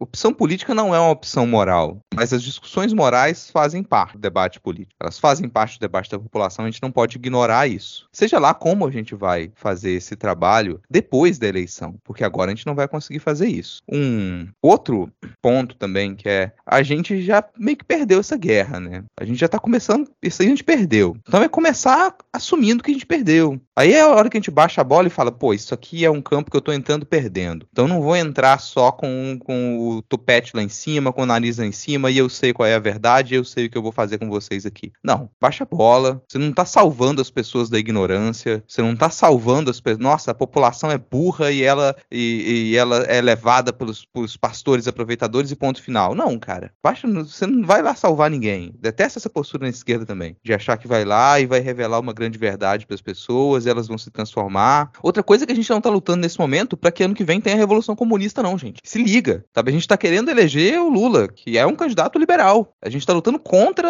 o, o neofascismo no Brasil. Essa é a luta, assim. Então, definitivamente não tem como a gente ser purista. A gente tá completamente submerso na merda. A gente tá lutando pelo mínimo nas próximas eleições, pra, essas, pra esse próximo turno agora. É o mínimo. Então, ano que vem não é uma grande transformação. A gente, mesmo que a gente ganhe essa eleição, a gente gente continua perdendo em muitos campos, e isso para mim é, é, a gente tem que tomar consciência disso. Vamos vencer a eleição, mas a revolução comunista não vai acontecer. Pelo que, que a gente está lutando? A gente está lutando para ter o mínimo. Então vamos conseguir o mínimo ano que vem, vamos conseguir impedir que o Bolsonaro se eleja. E ele não se elegendo, a gente vai ter esse longo trabalho para poder saber como que a gente aborda essas questões, como que a gente passa a tomar parte ali no, no campo do debate moral. O, um outro aspecto que eu acho que me irrita bastante é, ah, evangélicos progressistas. E aí vai a fala direto para você, evangélico progressista. Você, evangélico de esquerda. Se você não consegue resolver os seus BO, por que, que tu acha que as pessoas que estão fora do seu problema vão conseguir resolver? Para de vir encher o saco e falar, nossa, a esquerda não sabe dialogar. Sim, eu acabei de falar que a esquerda não sabe dialogar, a gente tem que aprender a fazer isso, já tá dito. Agora, para de falar a igreja não sabe. Se você não consegue dialogar com os seus, por que, que você acha que eu vou conseguir? Eu não sou cristão, cara. Eu não acredito no teu Deus, eu não acredito no teu, na, no teu livro sagrado. É você que se diz um evangelho progressista que tem que dar passo pro lado de cá e vir tentar falar com a gente como que você acha que a gente deve dialogar, como que a gente acha que a gente deve conversar. Você tá precisando de ajuda para poder fazer ali uma articulação, uma organização, trazer um novo debate pro seu campo, que não é o meu, não sou da sua religião? Para de vir dizer que eu não sei dialogar. Realmente eu não sei, eu não sou cristão, cara. Isso irrita horrores, assim. Então, se tem, tem organizações evangélicas, progressistas, de esquerda, tá na hora de vocês pararem de falar que o problema é que a esquerda não sabe dialogar. Porque, bom, você também é de esquerda, né? Você também é progressista, então você também não sabe dialogar, e é você que tá aí dentro. E talvez a gente pudesse começar essa conversa assim. Todo mundo baixando a bola, baixando a cabeça e falar, opa, cara, a gente não conseguiu fazer isso até agora. Daí de dentro, dei um passo na nossa direção, e a gente, de cabeça baixada, sabendo que a gente não vai salvar ninguém, a gente dá um passo na sua direção, e talvez ano que vem a gente consiga resolver isso, não vai ser agora.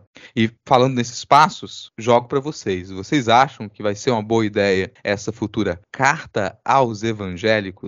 Olha, se for nos moldes do da já histórica Carta aos Brasileiros, eu acho que sim, embora eu seja 100% signatária do que você acabou de falar. Né? Toda essa ideia de que é a esquerda que tem que salvar. Ah, mas a esquerda não fez X. É, né? A gente coloca na esquerda, mesmo a direita coloca na esquerda né, a obrigação de salvar o mundo, e aí quando a esquerda não salva. Ah, mas é porque a esquerda não salva. Então, sou, eu concordo 100% com o que você falou. Mas eu acho que se essa carta, né, que provavelmente vai ser um vídeo. É... é eu Tempos modernos. Twitter, gente, eu adorei esse Twitter que falar. Alguém foi no Twitter comentar embaixo de, de uma postagem sobre isso, falando: carta, mas a gente tá em 2022, ninguém lê carta, não.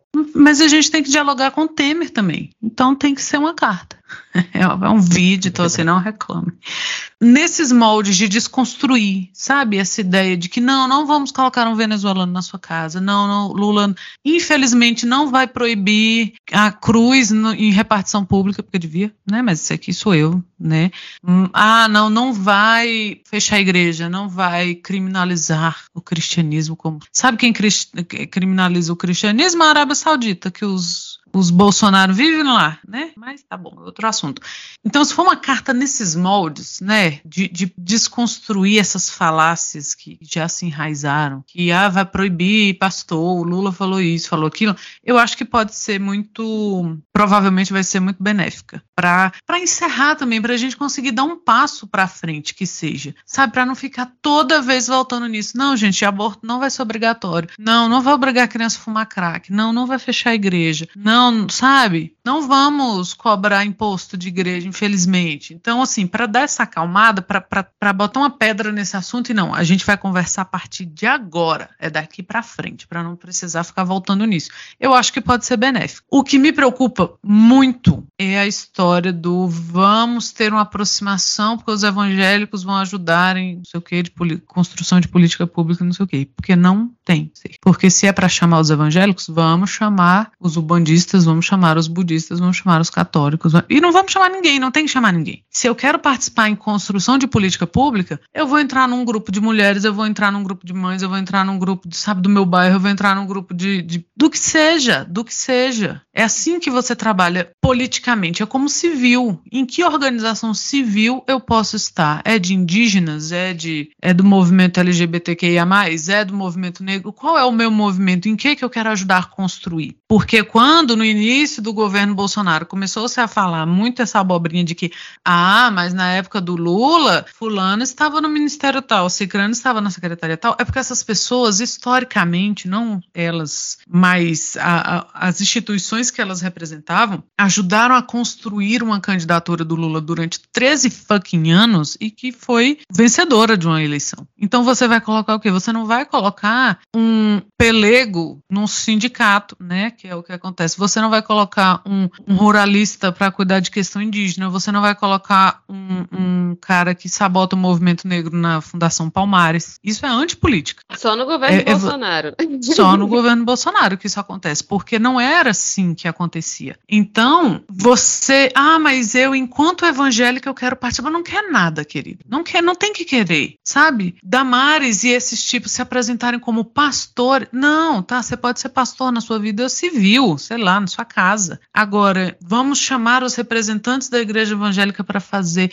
Porque, me desculpe, e eu posso estar falando, e provavelmente estou falando uma grande besteira aqui, mas é muito tênue a linha onde a gente pisa em que você tenha evangélicos e, e, e valores progressistas que sejam. que não sejam polêmicos dentro da igreja. Então, assim, eu, enquanto mulher, eu ia ficar muito apreensiva se eu tivesse um grupo de mulheres evangélicas deliberando sobre políticas femininas. Porque isso, para mim, enquanto mulher, significa retrocesso. Então, é uma coisa que me deixa muito apreensiva, do jeito que a eleição da Damares aqui em Brasília me deixa muito apreensiva, porque a gente sabe que quando é para tirar direitos, nós somos as primeiras que rodamos. Então, para começar, que, que assim, não é, não estou dizendo que esse é o objetivo do governo Lula ou do PT ou de quem quer que seja, mas para você começar com esse aceno de vamos chamar os evangélicos para ajudarem a construir política pública e terminar com, olha, mulher não pode sair na rua sem um homem do lado, uhum. não leva 10 anos. Uhum. Então, uhum. eu, enquanto mulher, acredito que existam evangélicos progressistas, acredito, acredito que existam, sabe, evangélicos de esquerda, sim, e eles têm que fazer isso que o, que o Rodrigo falou. Dentro da sua instituição, dentro das suas capacidades, onde você está, como que isso vai fazer?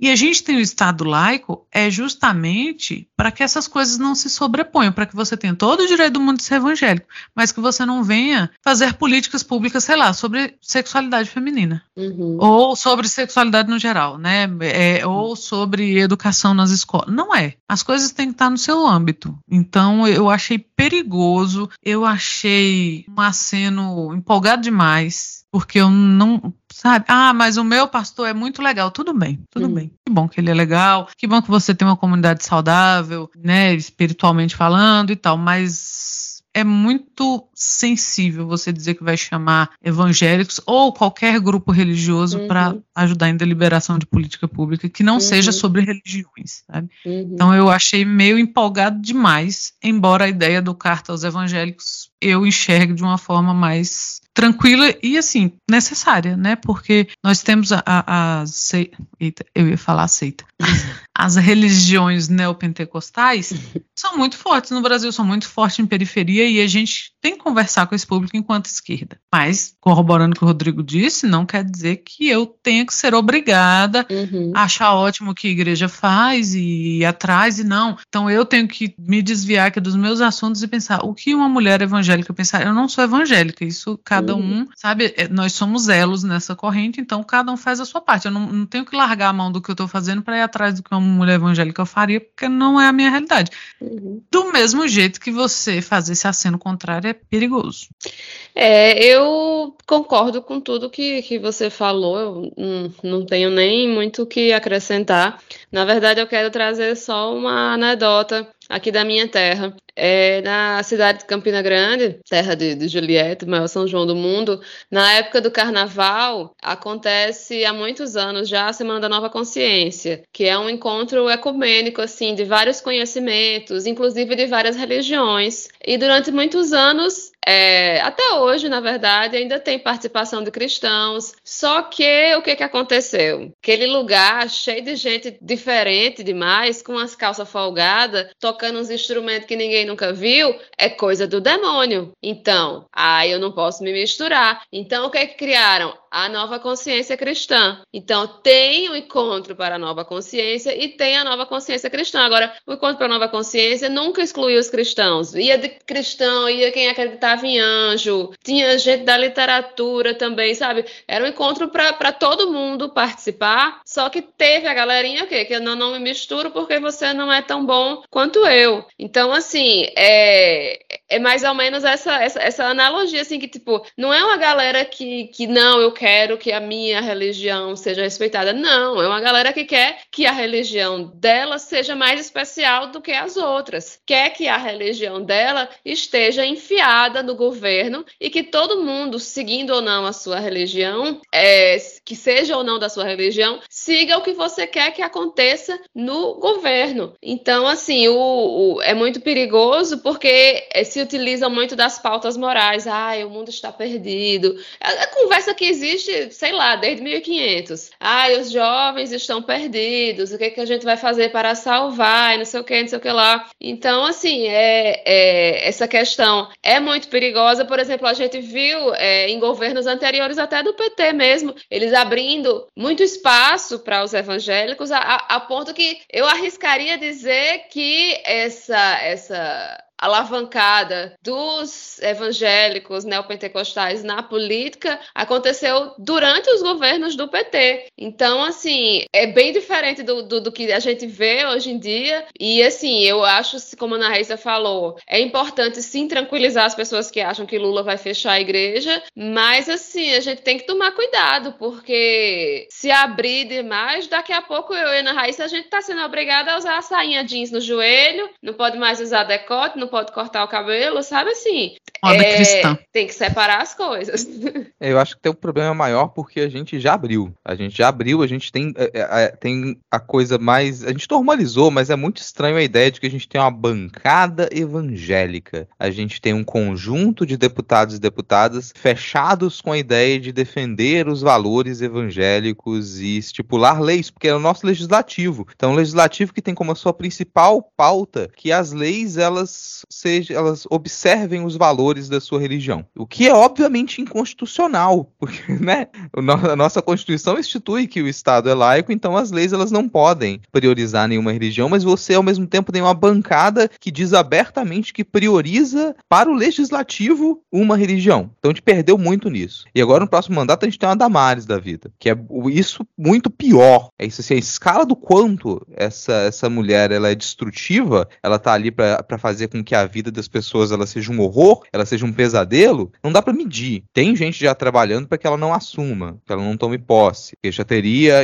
como investigar ela com relação a alguns crimes enquanto ela era ministra e talvez ela seja caçada. Duvido muito que isso aconteça, mas a luz está lá no fim do túnel, talvez a gente chegue nisso, né? Seria um sonho se a gente tirasse essa criatura lá do, do Senado, porque se a gente não tira, essa articulação ela já é forte, ela vai continuar. Então não se surpreendam se, além de tomar posse, ela consiga a presidência do Senado ou se candidate à presidência do Senado já para a próxima para o próximo mandato. Então isso é para assustar realmente. Tem diversos problemas em a gente o que pode acontecer com essa carta aos evangélicos, mas vou lembrar, a gente está perdendo, eles já estão lá.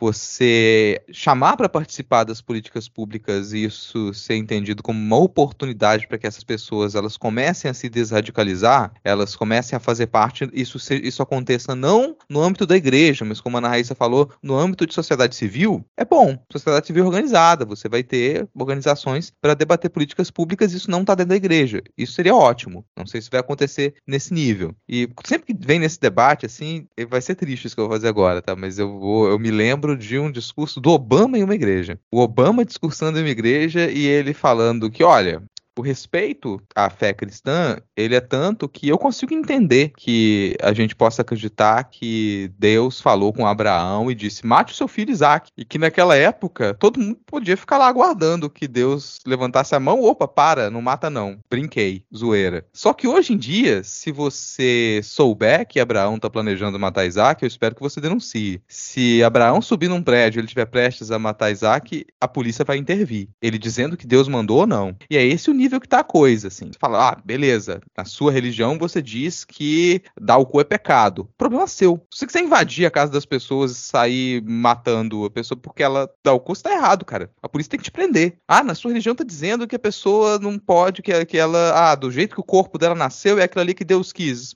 Mas isso é a sua religião. Você não pode matar as pessoas só porque ela resolveu fazer uma transição. E isso é muito complicado de você lidar, porque se a pessoa rege toda a vida dela em cima de uma prática que ela é criminosa, e essa é a verdade, esse discurso religioso no Brasil, ele é criminoso. Porque no Brasil, se você toma atitudes que elas sejam é, homofóbicas, transfóbicas, você está cometendo um crime. No Brasil, se você faz um discurso para atacar populações indígenas e religiões dessas populações, você está cometendo um crime. No Brasil, se você organiza o discurso, seu discurso religioso para destruição de outra religião, como acontece muito dentro de igrejas evangélicas com relação a religiões de matriz africana, você está cometendo um crime. Então a gente passou a aceitar que essas igrejas elas cometam crimes cotidianamente. Cotidianamente essas igrejas elas se comportam como organizações criminosas. Esse é o nível do problema que a gente tem, porque a gente normalizou isso em uma escala que é muito difícil hoje você falar venha fazer parte para discutir política pública e essa discussão da política pública ela já não parta do princípio de olha, aqui você vai ter que entender o que, que é crime e o que, que não é. Porque se a gente não fizer esse trabalho de retirar a postura criminosa de dentro das igrejas, o discurso religioso evangélico, ele vai sempre ir nesse caminho. E se você não é difícil de perceber que o projeto de poder de muitas dessas igrejas evangélicas, ele caminha no sentido de legalizar o que hoje é ilegal no Brasil. Legalizar a homofobia, legalizar a transfobia, legalizar o ataque a religiões de matriz africana, demonizar essas religiões, legalizar a catequização de índios, que é uma coisa que, bom, é legal há bastante tempo. Então você percebe que esse projeto de poder ele vai nesse sentido, legalizar o que hoje é crime. Em outras palavras, é um projeto de poder que defende o crime, que pratica o crime cotidianamente. Então, Para mim é muito complicado falar em uma carta aos evangélicos sem considerar isso de antemão. Mas a gente já falou aqui que bom, a, a Damares ela está eleita, muitos outros deputados e deputadas ultradireitistas, ultraconservadores estão eleitos, alguns podem ser caçados ou não, e esses são dois exemplos que a gente tem aqui. A Damares a gente já tem investigação para ela que se ficou comprovado que ela cometeu crime, isso pode resultar numa cassação, mas improvável que seja. A gente já teve deputado estadual por aí também que começou a gritar que é o Lula morto e talvez tenha um mandato cassado. E a gente tem o deputado federal mais votado do Brasil, que ele talvez tenha o seu mandato cassado antes de se eleger e já retiraram o material do ar também que ele estava estava propagando mentiras com relação ao Lula. E aí teve, hoje estourou aí uma possível mentira, não sei como é que é, isso é muito complicado, mas que esse deputado, que é o. Como é que é o nome dele mesmo? Alguém me lembra aí, que eu esqueço o nome do rapazinho, lá de Minas Gerais, o. Nicolas. O Nicolas, não lembro o sobrenome, vai ficar sem lembrar. Mas o pessoal resolveu colocar como uma peça de artilharia ali para atacar esse candidato a possível revelação de vídeos em que ele pratica sexo com um homem, ou pratica sexo oral em um homem.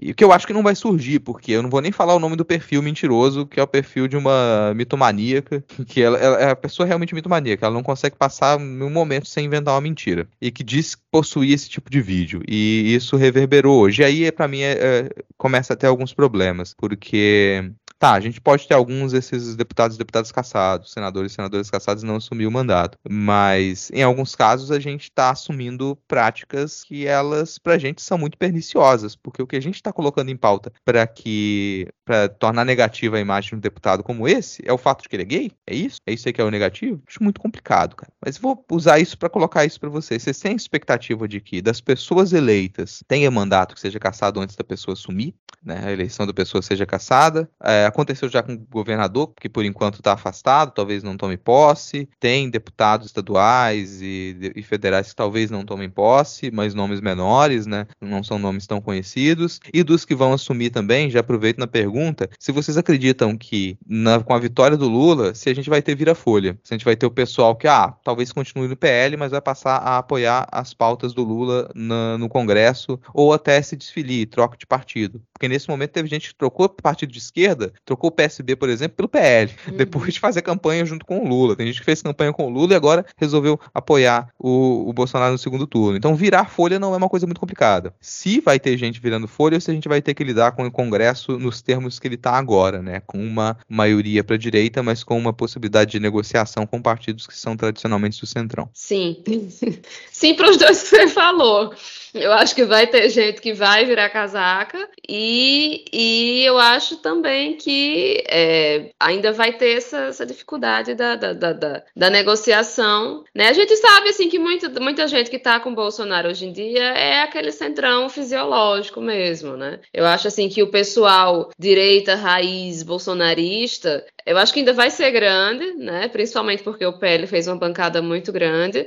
Mas a gente já viu assim que muita gente, a gente já viu nas eleições passadas que muita gente que cola no Bolsonaro é oportunista, de, de forma geral, assim, muita gente que cola na, na, na, nos políticos que estão em evidência, né? É, é por, puro oportunismo. Então, assim, aconteceu com Bolsonaro e vai acontecer com Lula também. Um monte de gente que vai chegar no, no, no dia 31 de outubro dizendo oi sumido. E outra coisa sobre essa, essa questão do deputado do, de Minas Gerais, né? Esse, esse, esse caso aí, né? Eu acho que, que, diferente do que a gente falou, né? No, nos casos dos, dos Janones e tal, eu fico muito triste em ver eu não sei se são pessoas de esquerda, provavelmente, mas em ver como algumas pessoas abraçam muito rapidamente a homofobia para falar mal de quem elas não gostam, sabe? Isso realmente é um problema. É, eu, eu tenho pensado isso que você disse assim, também. É, quando a pessoa sente que tem um sinal verde, você é homofóbica, aí ela se esbalda. Ou, não que exista esse sinal verde, mas quando é entendido dessa forma. Ou para ser misógino. Nossa, aí, ó, é a festa. É, não acho que guerra guerra, não acho que qualquer coisa vale. Mas eu acho também que é meio impossível hoje no Brasil a gente se livrar dessas pautas morais, dessas baixarias, sabe? É, então, assim, mas acho difícil alguém ser caçado antes de, de, assumir, infelizmente. Porque, pela força que tem isso do cara ter sido mais eleito do Brasil, sabe? Apesar de tudo, sei lá, quantas pessoas ele não arrastou, quanto dinheiro não foi colocado na campanha dessa e tal. É, mas esse menino, especificamente, ele é cria de, sei lá, de chão, de internet, de onde veio esse inferno, sabe? Ele tá ali para causar, ele tá ali para fazer baderna, não tá, não tá ali pelo bem de ninguém. Então é realmente uma pena que ele tenha sido votado e não só votado quando tão bem votado assim. No caso da Damares, é o meu sonho de princesa, mas também não acho que vai acontecer, mas tinha que acontecer. A Damares é, é um Bolsonaro de saia, sabe? É, ela é tão. É, quiçá uma das figuras mais bizarras e tétricas desse governo é a Damares. Ela é, é tudo que, que, assim, que a gente não precisava nesse momento. Transvestido dessa imagem da pastora, né? Ela tem aquela voz. Quem convive com ela, sei lá, o pessoal que trabalhou, né, assim, em ministério, fala que ela é uma, uma tia ela se refere a si mesma como a mamãe da Maris, e aí já começa a entrar no lodaçal da maluquice. É um personagem Não, a mamãe de terror, né? De terror, 100%, meu Deus do céu, sabe? É, é a tia Lídia, Lídia do, Handmaids, é, é a Damares. Damares é uma erva daninha, assim. Eu, eu tô caçando palavras porque eu não tenho nada que defina, assim. Eu tenho horror, horror à ideia da Damares no Senado, a ideia da Damares presidente do Senado, sabe, sei lá mais o quê. Mas, infelizmente, apesar das coisas que ela vem dizendo serem coisas completamente absurdas, sabe? Ela tem uma relação com, com esse tema da pedofilia muito, não sei, uma palavra além de escrota. Ela tá em relação bizarra. escrota. Bizarra. É, é uma coisa terrível. Essa última, esses últimos assuntos aí que ela levantou, que, que eu não vou repetir, é retirado diretamente de chão, sabe? De, desses grupos de neonazista, de incel, de, de. Então, assim, são coisas que não aconteceram. Ela mente compulsivamente, embora a mentirosa que o Rodrigo tenha dito seja outra pessoa. Então, ela mente compulsivamente, ela inventa essas histórias, ela inventa esses dramas, ela inventa. Quiçá ela inventa essa história de que ela viu, enquanto estava no ministério, ela viu esses crimes e não viu, provavelmente. Então, assim, ela é uma completa maníaca. Ela é maníaca, ela é mentirosa, ela é perniciosa, ela é uma erva daninha, essa mulher. E eu gostaria muito que funcionasse, né, a, a justiça nesse ponto de que ela sequer assumisse, mas não, não guardo muitas esperanças, não. Mas, nossa, vamos aí nos preparar, porque não vai ser fácil ter ela lá. Quanto aos vira-folha, hum, é só dar. Qual, qual, foi a hora que falaram da vez passada, que foi a hora que a Dilma é, passou a essa? 7h32 da noite, né? Às 19h32 do dia 30 de outubro, você vai ver bolsonarista abraçando Lula, mandando ligar. Porque disso que vive o fisiologismo, sabe? É assim que o MDB foi presidente, teve uma presidência, acho que três vezes na história do Brasil, mas nunca foi bem numa corrida presidencial. Foi com fisiologismo, foi com. E embora a nossa extrema. Nossa, não, foda-se, que não é minha, não é de vocês, mas a extrema-direita brasileira tenha crescido nessas eleições, né? O, o PSDB foi mastigado, cuspido e transformado na sua. Né? Esse. Que, que é o que o Rodrigo falou, que você não tem vácuo, então esse espaço foi ocupado pela extrema-direita. E tem muita gente ali de extrema-direita mesmo, mas tem a sua base de fisiologismo. O cara, ele não tá lá por ideologia, ele tá ali por orçamento secreto, hum, uma verbinha aqui, uma verbinha ali. Então ele vai acabar indo na onda, ele vai acabar fazendo o jogo, sem dúvida, e vão ter muitos aliados de primeira hora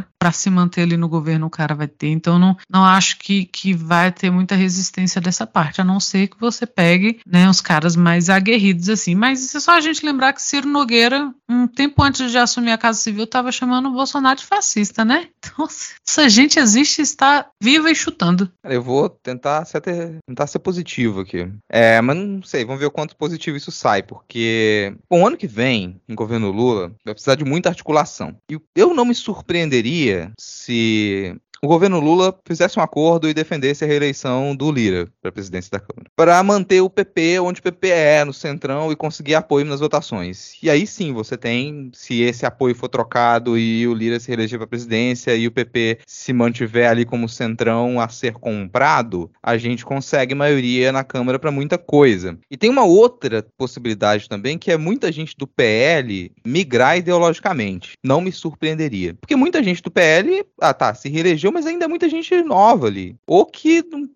passou para o partido porque era a maior chance de se eleger, mas não tem compromisso nenhum. Então, talvez esse partido que a gente identifique como extrema-direita hoje, ele mingue ideologicamente e ele aos poucos se transforma em mais um partido do Centrão. Então, uma parte da bancada do PL me parece que vai seguir esse caminho, se o governo do PT souber articular bem. Vai migrar ideologicamente, vai passar a ser um partido do Centrão, assim como o PP, e aí a gente facilita algumas votações. Esse tipo de articulação vai precisar precisa ser feita. Eu falei que é pensar positivo, mas isso é extremamente negativo, né, no fim das contas. Mas não me surpreenderia. Chocada gente. com a sua ideia de positivo. Ah, no atual cenário, cara, a gente pensar que a gente vai ter que dialogar com uma, um congresso que ele continua majoritariamente pendendo para a direita, a gente conseguir puxar esse pessoal para o centrão é. e é, ainda ter algumas votações, é bom, mas a gente vai continuar perdendo muita coisa. Então, gente, nenhum choque se o Lula resolver apoiar a reeleição do, do Arthur Lira pro ano que vem, tá? Tem uma surpresa com relação a isso. A parte boa é que vai ter indicação para o STF também. A parte ruim é que é o PT indicando para o STF. E se vocês forem lembrar o que, que o PT fez indicando para o STF, foi, não sei se chegou a ser tão isento, parece até que indicou gente que era antipetista, sabe? Então não, não tem nenhuma expectativa, mas talvez dê para fazer uma contenção. Pelo menos a gente não vai ter mais ministros abertamente bolsonaristas, ou essa é a expectativa, né? Então se a gente pensa nesse cenário, dá para desfazer teto de gastos, dá para ter uma nova proposta em cima do orçamento secreto, porque às vezes a gente pensa que ah, votação votação para orçamento secreto é ou sim ou não, ou tem um orçamento secreto ou não. Dá para você reformular essa proposta, ainda continuar ali direcionando muita verba de um jeito meio esquisito que a gente não queria, mas o orçamento não ser tão secreto assim, a gente conseguir refazer essa proposta do RP9. Isso é uma das coisas que eu acho que vai acontecer, vai ser uma das grandes discussões para o ano que vem, como reformular esse chamado orçamento secreto para ele não ser tão secreto assim. Então essa é a minha perspectiva. Ainda acho que algumas pessoas não vão assumir, talvez não esses grandes nomes, mas muita gente ali vai perder o mandato porque já está fazendo besteira antes de assumir.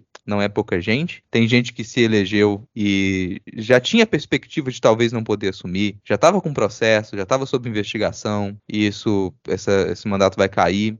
Nomes pequenos, nomes menores. Mas fechando isso agora, já que a gente está com uma hora e meia de gravação, a gente não quer um episódio tão longo assim também, porque mais coisa vai acontecer nessa semana, e semana que vem tem episódio também. Vamos pensar nos estados aqui agora. Claro, a gente está com algo algumas ausências da bancada hoje, não dá pra gente falar de tantos estados assim, mas a gente tem alguns estados pro segundo turno. Aqui no Espírito Santo a gente tá com o Casa Grande e o Casa Grande do PSB e o Manato do PL. O Casa Grande venceu o primeiro turno, mas a margem não foi tão grande, então a disputa ela tá apertada. A campanha tá vexaminosa aqui no estado. Eu acho que na maioria dos estados também está assim. O Espírito Santo não tem tanta tradição em ter debate televisionado como acontece em São Paulo, então talvez tenha um debate mais para frente, mas não tem grande expectativa de que ele vai mudar os termos. No primeiro turno, o Bolsonaro recebeu mais votos, ele ganhou com 52% dos votos aqui no estado, mas o Casa Grande venceu no primeiro turno, ele ficou à frente. Então você tem essa situação meio ambígua em que provavelmente quem votou no Bolsonaro ou não votou no Manato do PL para candidato ou votou no Casagrande. A campanha do Casagrande não vincula o Casagrande ao PT, não vincula o Casagrande ao Lula, não tem peças de campanha que faz essa ligação. Apesar de ter esse apoio do governo Casagrande ser um governo que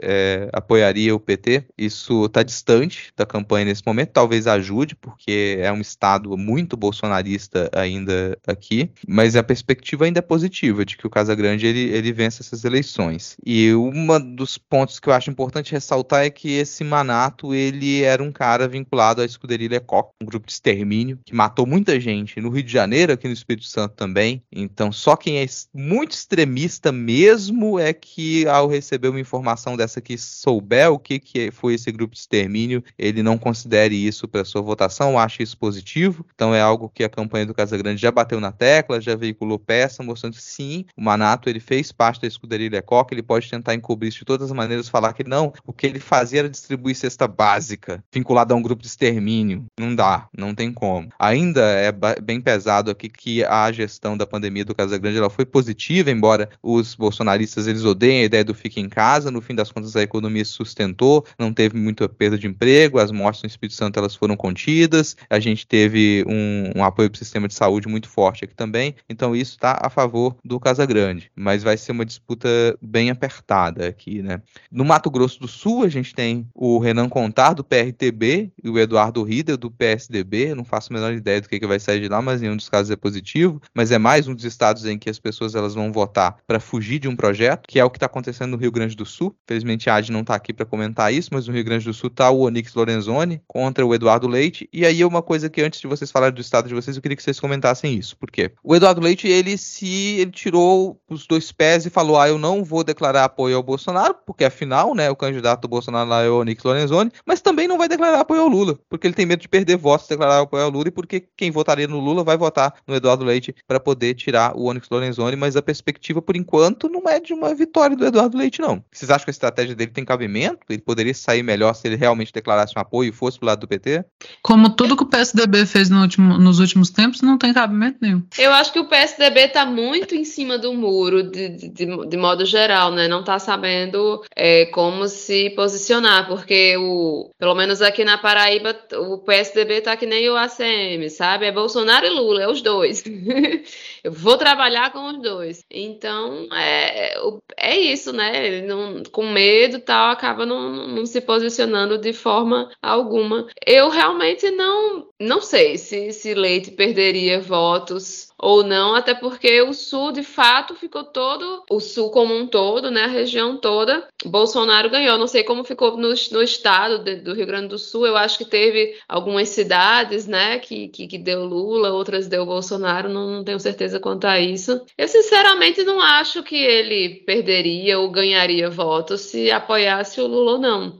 Assim, talvez uma coisa ou outra ali, mas eu não, não, não, não vejo como algo muito que faria muita diferença, não, na vitória de Eduardo Leite. Eu acho que ele não apoia porque ele não quer. Ele, ele não, não faz um apoio público porque ele, Eduardo Leite, não quer. Essas atitudes do PSDB me soam muito como medo da extinção. Porque eles sabem que estão. Eles... O PSDB é um partido que, assim como o PT, não precisava de fiador né, na política. Ele era grande o grande catalisador do pensamento de direita do Brasil. Então ele não precisava de fiador. E agora precisa. E não sabe o que fazer. É, em breve será extinto, ou vai ser um, país, um, um partido nanico. E infelizmente não estamos com roupinha para comemorar, que para mim a grande mágoa que eu tenho do bolsonarismo, minha, minha, minha mágoa festiva do bolsonarismo é essa, de não poder comemorar o esfacelamento do PSDB. Não acho também que, que, o, que o Leite, eu acho que é pura confusão, é, é, é confusão entre o que fazer politicamente e o que fazer é, pessoalmente.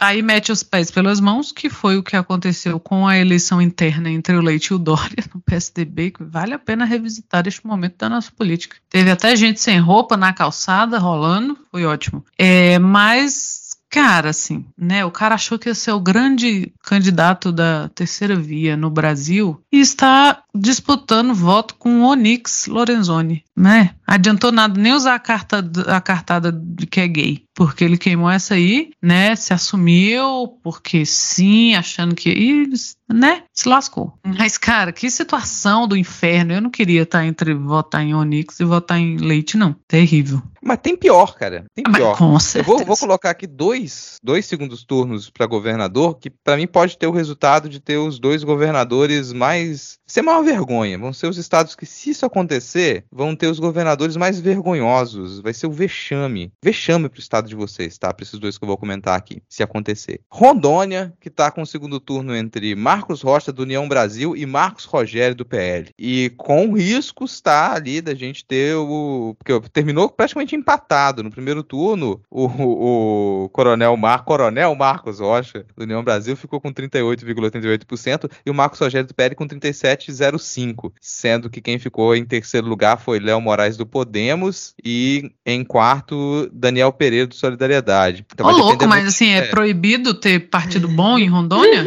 É uma é, lei cara, eleitoral? Eu acho que isso aí vai ser o caso de, de vergonha. O, o, outro estado que, assim, vamos piorar a situação aqui, porque esse Santa Catarina, Santa Catarina, Santa Catarina tá com o segundo turno entre Jorginho Melo do PL e o Delson Lima do PT, sendo que no primeiro turno o Jorginho Melo, gente, eu tô falando do Jorginho Melo, o Jorginho Melo, ele teve 38,61% e o Décio Lima teve 17,42 e aí no na terceiro colocado vem o cara do Republicanos, na quarta colocação alguém do União Brasil, no quinto alguém do PP e depois alguém do Novo e depois do PDT. Então a gente está em Santa Catarina com a possibilidade grande do Jorginho Melo se tornar governador. Sinto muito, compatriotas. Cara, assim, esse, dependendo desse resultado, se o Sul tiver Jorginho Melo e Onyx Lorenzoni, gente, vamos colocar umas fichas mais no Sulito, vamos colocar isso em prática, como a gente chega lá, porque, cara, eu não quero fazer parte, é difícil querer fazer parte de uma uma federação que tenha uhum. Jorginho Melo como, como governador de um estado, né? Mas esse, esse são os piores casos, eu acho. E aí a gente. Vamos falar de São Paulo e depois a gente vai falar dos estados do Nordeste. Eu não vou comentar Amazonas aqui, não. Se o, o Diego quiser mandar um áudio depois, ele manda, porque para mim não sai muito. É, o, é um 662 ali que tá o Wilson Lima do União Brasil e o Eduardo Braga do MDB. E depois, se o Diego quiser comentar, ele, ele manda um áudio aqui para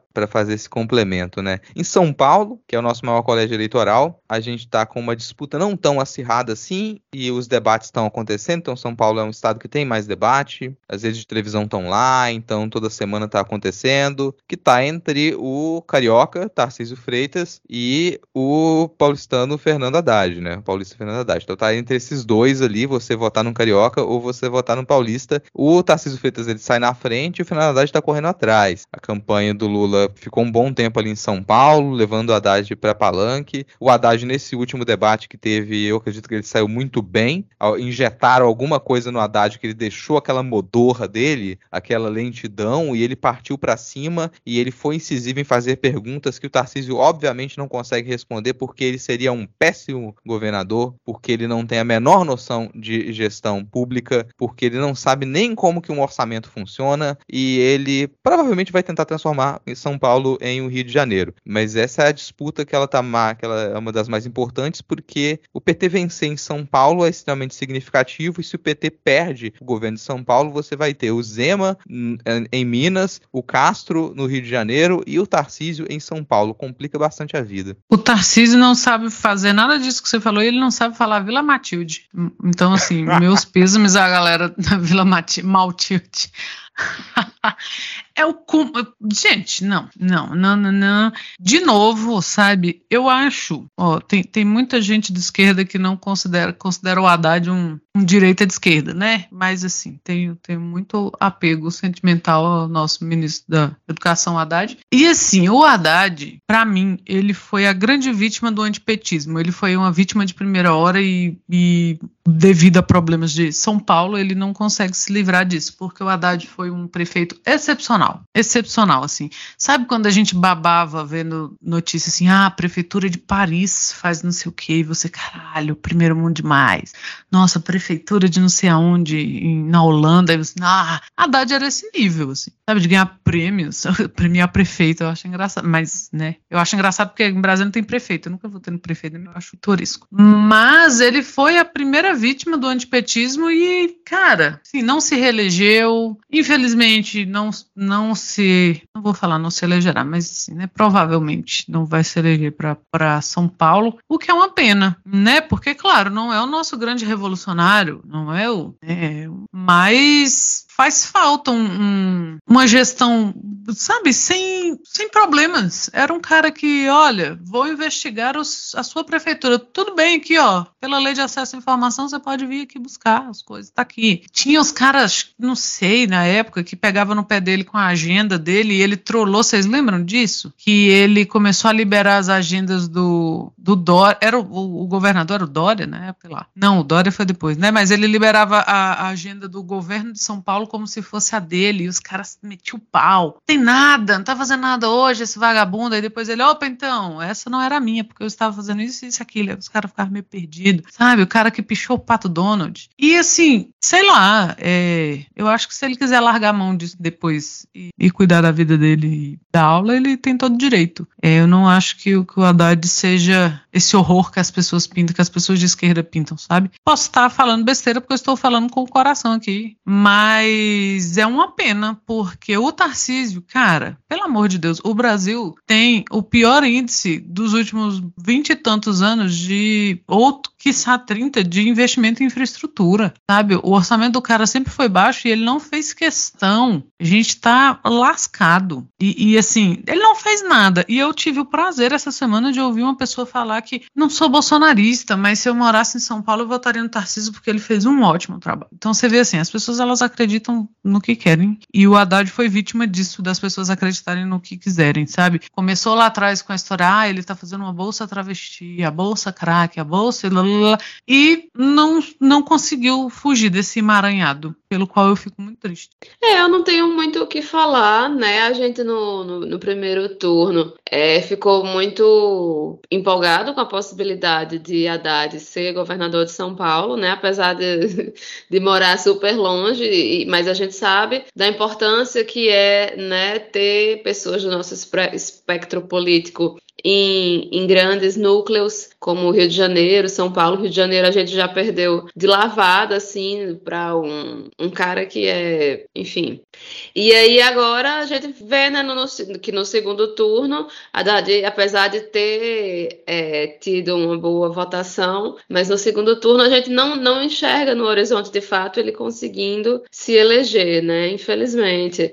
É, já está definido que não, o próximo governador de São Paulo não vai ser do PSDB, né? Depois de tantos anos, mas a que custo, né? Porque um, um Tarcísio, enfim, como a Ana falou, não dá nem para comemorar. Bom, eu não sei quem é o vice do Tarcísio, mas é, é quem vai ficar com o governo, porque o Tarcísio não vai levar o governo até o final. Já fica a bola jogada aqui, cantei a pedra, Tarcísio não leva o governo até o final. E vamos pegar, não, nem sei quem é o vice dele. A pessoa deveria estar ligada nisso. Mas vai lá, talvez ele se eleja. Também acho que o Haddad ele perdeu muito, porque ele não era o político para esse momento. O Haddad era um político para o momento em que o PT tivesse com a estrutura do Estado, o PT tivesse na situação. É, ele era o candidato para poder levar à frente ganhos que a gente teve. Ele era o candidato para poder continuar as melhorias na educação. Ele era o candidato para poder continuar continuar a melhoria na infraestrutura, ele era o candidato para poder continuar a melhoria na saúde, para ter projetos para avançar. Ele não é o candidato para contenção. Ele não é o candidato que consegue receber ataque. Ele não é escudo para nada. Ele é, o, ele é um candidato frágil nesse sentido, porque ele não é conhecido nacionalmente e ele recebe uma pressão enorme que eu acho muito injusta, que é, ah, ele não é o herdeiro do Lula. A gente ainda não tem herdeiro político do Lula, essa é a verdade. A gente, claro, a gente imagina que o Boulos pode ser um herdeiro político do Lula, pode ser, a possibilidade aí. O Haddad certamente não é. E assim que ele apareceu na última eleição, mesmo que isso não seja verbalizado, essa era uma das coisas que estava presente nas críticas dentro da esquerda e foi algo aproveitado pela direita. Quando chamavam o Haddad de poste, encoberto nisso estava dizendo: "Ah, esse cara aqui obviamente ele não tem cacife para ser um Lula, ele não é um Lula. No máximo ele é um poste do Lula". E eu acho extremamente injusto a gente ter aceitado isso no campo da esquerda como uma crítica possível. Criticar alguém e falar: "Ah, você não é bom o suficiente porque você não é um Lula". Cara, isso é Ciro Gomes demais para mim. Não consigo assim, não consigo. O Haddad é ótimo, o Haddad é ótimo. Poderia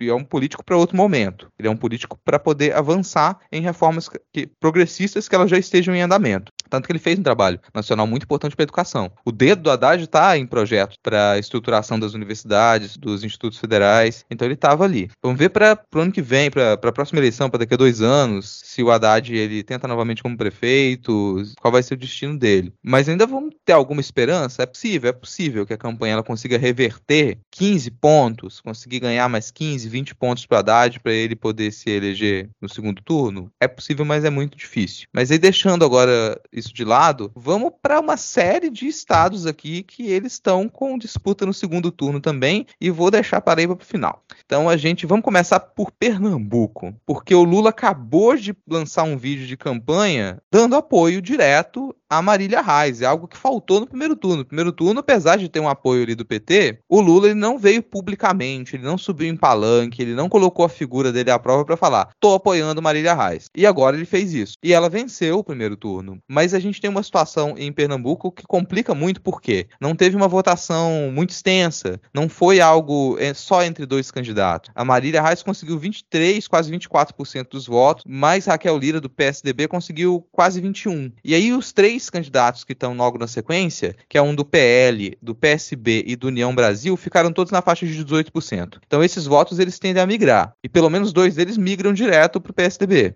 E aí fica muito mais apertada a disputa. Não sei qual vai ser, honestamente eu não sei qual vai ser o resultado. Se, se a Marília Reis vai conseguir, embora esse apoio do Lula ele seja importante. Não sei se você tem uma percepção diferente disso, Thaís. Não, eu, eu não sou uma profunda conhecedora da política pernambucana, apesar de ser vizinha né, de, de estado, mas é, apesar de, Pernambuco ser muito forte, né, a, a, a esquerda pernambucana, quer dizer, eu falando assim até parece, né, eleger, vem elegendo o, o PSB há anos a fio, não é? Nossa, que esquerda, mas assim, é, é um, um estado onde se vê uma esquerda forte e a gente imaginaria que a, a, porque Marília Reis, ela tá há muito tempo nessa, né, tentando conseguir o, o seu cargo tal, e geralmente perdendo para o outro lado da família, né, que era o pessoal que estava no, no PSB, inclusive por causa dessas questões de, de desentendimentos e, e essa coisa assim de, ai, ah, fui traído tal, então ela foi migrando de partido, ela foi do PT por um tempo,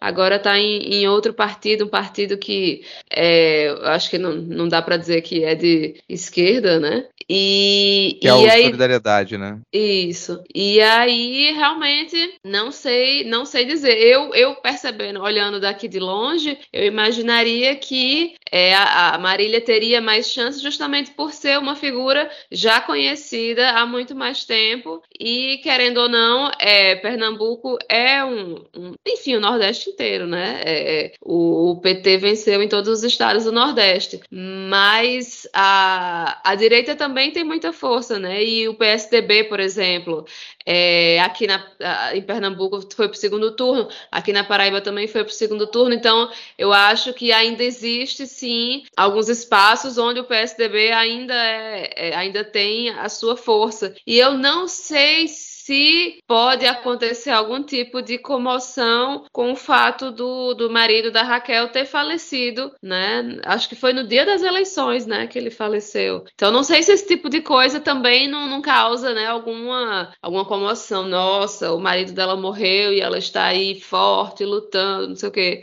Enfim, mas de fato eu não, não sei lhe dizer o que que, que acontecerá aqui no meu vizinho. Se fosse para chutar, eu chutaria que daria sim Marília, mas a disputa deve ser bem acirrada. Algum comentário, Ana? Não, também contar aí, resumindo. Então, outro, vamos pro próximo estado, nosso meu vizinho aqui, né? Eu já considero que o Espírito Santo ele é em boa parte Bahia também, pra gente já poder pegar um pouco da República do Nordeste ali, sair do Sul. E na Bahia a gente teve um primeiro turno em que o Jerônimo do PT, o Justiceiro do Sertão, ele recebeu quase 50% dos votos, 49,45, o que é também repulsa ao ACM Neto, né? O ACM Negão, o ACM de Lê, que mas o, o problema é, o ACM Neto ele recebeu 40,8% dos votos. E o terceiro candidato, que é o João Roma do PL, recebeu mais de 9%. Então vamos considerar que os votos do João Roma são votos de antipetista que vão lá para a urna só para votar agora contra o PT, contra o Jerônimo. Então aí a disputa fica bem mais complicada, porque se você não consegue trazer gente que não votou no primeiro turno para votar no PT agora no segundo turno, a gente tem um risco sim na Bahia da gente perder o governo. Não o governo que o Jerônimo seja alguém que a gente vai, nossa, uou, aqui. Na live a gente até comentou sobre isso, né? O pessoal das Cunhãs lá explicou direitinho quem são essas pessoas. Mas a gente tá com esse risco na Bahia e a eleição tá bem apertada, né? Nem verifiquei as pesquisas de intenção de voto agora pro segundo turno, mas teve uma chance de vencer em primeiro turno ali, perdeu essa chance de vencer em primeiro turno, mas saiu na frente. Só que agora com migração de voto, a coisa pode tender a ficar para a par. É, eu pelo que eu tô percebendo, as votações de segundo turno aqui na região Nordeste, o que não foi definido no primeiro, eu acho que vai ficar bem é, essa indecisão, né? Mas é aquela coisa, né? Eu acho também que a eleição, no caso do, do da Bahia, é, é um, um, candidato do PT mesmo, né? O efeito Lula, a onda vermelha, se, se isso acontecer, eu acho que tem poss possibilidade de ser algo muito forte lá na Bahia, pode dar esse, esse gásinho a mais, né, para incentivar o pessoal a votar no, no candidato do partido. Eu não sei como o ACM bronzeado pega na população baiana, né? Porque é a população com maior número de, de proporcionalmente maior número de, de, pessoas negras. Então, eu não sei como as pessoas enxergam essa coisa do, do, do ACM ter tentado jogar. Porque nenhum. Eu acho que nenhum baiano caiu nessa, nessa conversa fiada do ACM, né? O pessoal que conhece a ACM desde que o menino estava nas fraldas, provavelmente. Então, assim, eu não sei como esse tipo de coisa pega, mas, enfim, é um, um herdeiro das oligarquias políticas, então, infelizmente, é alguém ainda com, com a capacidade de fazer um estrago aí e dar trabalho. Alagoas, meu Deus, Alagoas. É, no primeiro turno teve MDB com Paulo Dantas com 46,64% e vai para o segundo turno com Rodrigo Cunha do União Brasil, que teve 26,79% dos votos. E aí, claro, a gente comemora que o Collor perdeu, que ele teve 14,71% dos votos, hum, mas você tem um problema, porque o quarto colocado é do PSD, que é o Rui Palmeira, com mais de 10% dos votos, então vamos pensar de novo naquela migração. Aí, novamente, a gente não tem um cenário exatamente positivo aqui, mas com o MDB sempre dá para ter um diálogo ali, né? E, mas vai ficar essa chance de. vai ficar continua muito apertado no Alagoas. É, quer fazer algum comentário ou não? Não, não, nenhum comentário, só essa diferença que Alagoas, diferente do, dos outros estados do Nordeste, a gente vê os dois, dois partidos de, de direita, né? Tem essa diferenciação. Bom, eu acho que é o que sai da curva, né? Alagoas é o que saiu da curva aqui. E a gente tem Sergipe. Sergipe também fica um pouco na disputa, não teve tanta vantagem assim. O Rogério Carvalho tá na liderança, o Rogério Carvalho do PT tá na liderança, então tem um apoio maior ali, ficou com quase 45% dos votos. E o Fábio, que eu não sei o sobrenome do Fábio, do PSD, ele recebeu quase 39% dos votos. Não é uma diferença tão grande, mas no terceiro colocado é o delegado Alessandro, do PSDB. Então vamos pensar nessa migração ali. Também nesse caso a gente talvez tenha ali uma parcela desses quase 11% que o Alessandro recebeu, que metade disso talvez vá para o Rogério Carvalho. Então tem uma chance maior do Rogério Carvalho ganhar agora o segundo turno. A Niuli Campos do PSOL também recebeu uma votação, não sei exatamente a porcentagem, não, acho que foi quase 6% dos votos. Então é um eleitorado que deve agora, com certeza, maior, né, votar no, no Rogério Carvalho, tem uma chance maior de Sergipe ter o candidato do PT como eleito. E aí, depois dessa sequência toda, vamos para Paraíba. E o que está acontecendo na Paraíba? Porque. É, vou, já, já deixo já com você ali o que, que você acha que vai acontecer nesse segundo turno entre o PSB e o PSDB. Pois é, a gente agora para o governo está melhor do que estava na prefeitura, né?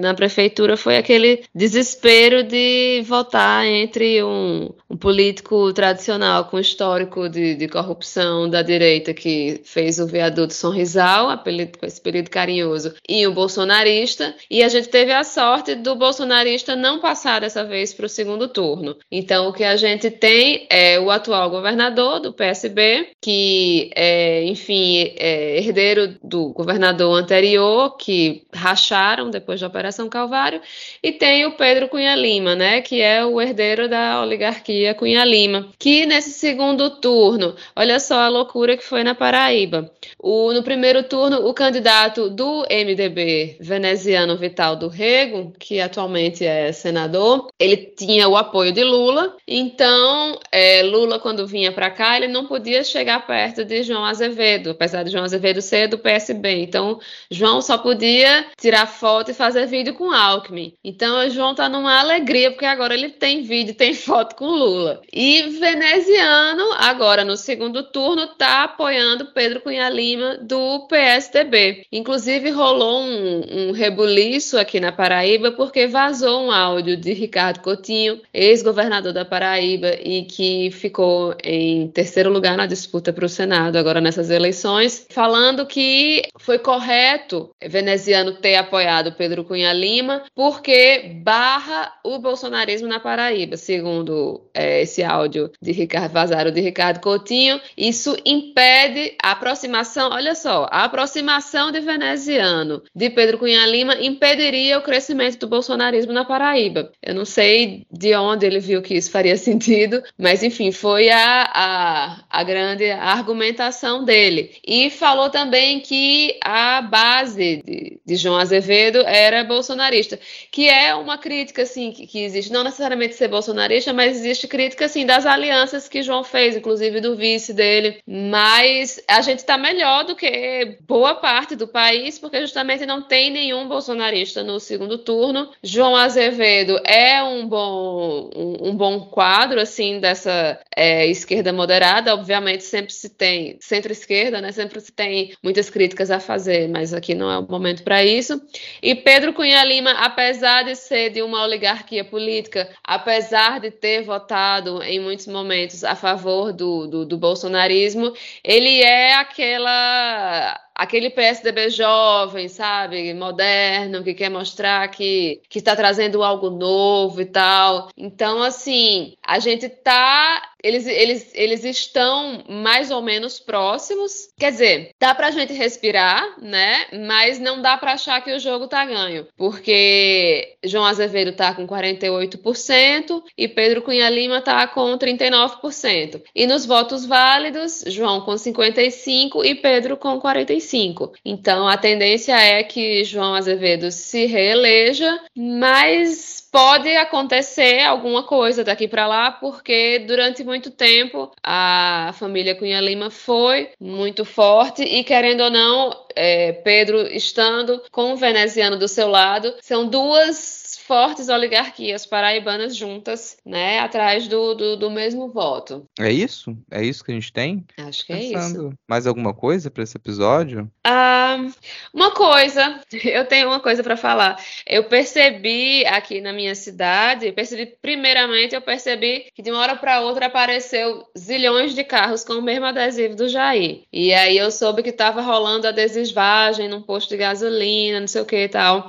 E aí eu soube hoje que o, os comitês do PSOL, do PSB e tal, estão fazendo também é, adesivagem, bandeiraço, não sei o que e tal. Então, é, é queria saber se o pessoal aqui que está atrás de, de, de, material, não vou nem dizer para ninguém adesivar o carro, porque, enfim, cada um faz por sua própria conta e risco, mas quem tiver coragem, quem quiser, quem quiser declarar o voto, eu acho que esses movimentos, assim, são, querendo ou não, são, tem algum tipo de, de influência, né? Então, assim, é isso ficar de olho nos, nos comitês da sua cidade para ver se, se tem algum material para você pegar para você, distribuir com os amigos também. A Brasília nesse segundo turno tá de parabéns, viu? Pelo menos aqui, a região onde eu moro, aqui mais pro miolo, a galera perdeu medo e aí a gente tava falando assim que o petista ou ele foi votar de branco e preto ou ele tá com um carro com absolutamente todas as janelas adesivadas, bandeira, buzina quando passa, faz o L, é uma desgrama. Tá bem bonito, é, o pessoal tá fazendo essas adesivações no, ali pra galera de Brasília ali no Conic, aos sábados, e, e, o pessoal tá comparecendo mesmo, tem, e o pessoal tá usando o adesivo na rua, assim, eu voltei do trabalho hoje, eu andei um trecho e o pessoal tá tipo, saindo do trabalho botando adesivo na camiseta, sabe? Eu tô achando bem legal, embora aqui, né, nós saibamos que não é lá o reduto do petismo. Mas o pessoal tá, tá, né, perdeu o medo, assim, tá bem bonito mesmo. Acho que é isso, cara. Acho que é isso. O episódio de hoje, duas, mais de duas horas de gravação aqui, uhum. sem pauta. Rendemos. Rendeu bastante, rendeu bastante. É, a gente tá chegando no final, essa semana não teve tweet do salve, então a gente não tem salve para dar.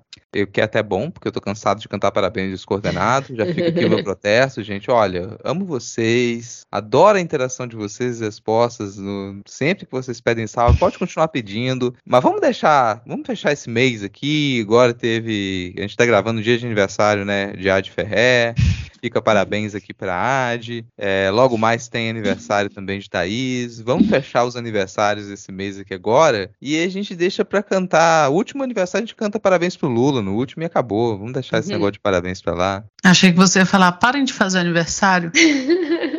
bem, cara. Vamos parar com isso. Pra quê? Pra que ficar fazendo aniversário, assim? Ninguém precisa ficar mais velho, não, ó. Se esperem no Lula, que não envelhece. Eu, esses dois anos de pandemia aí, eu nem contei, viu? O meu aniversário desse ano eu tô contando o de 2020 ainda. Então, também fica a dica aí. A dica cultural de hoje. Não conte Olha. seu aniversário.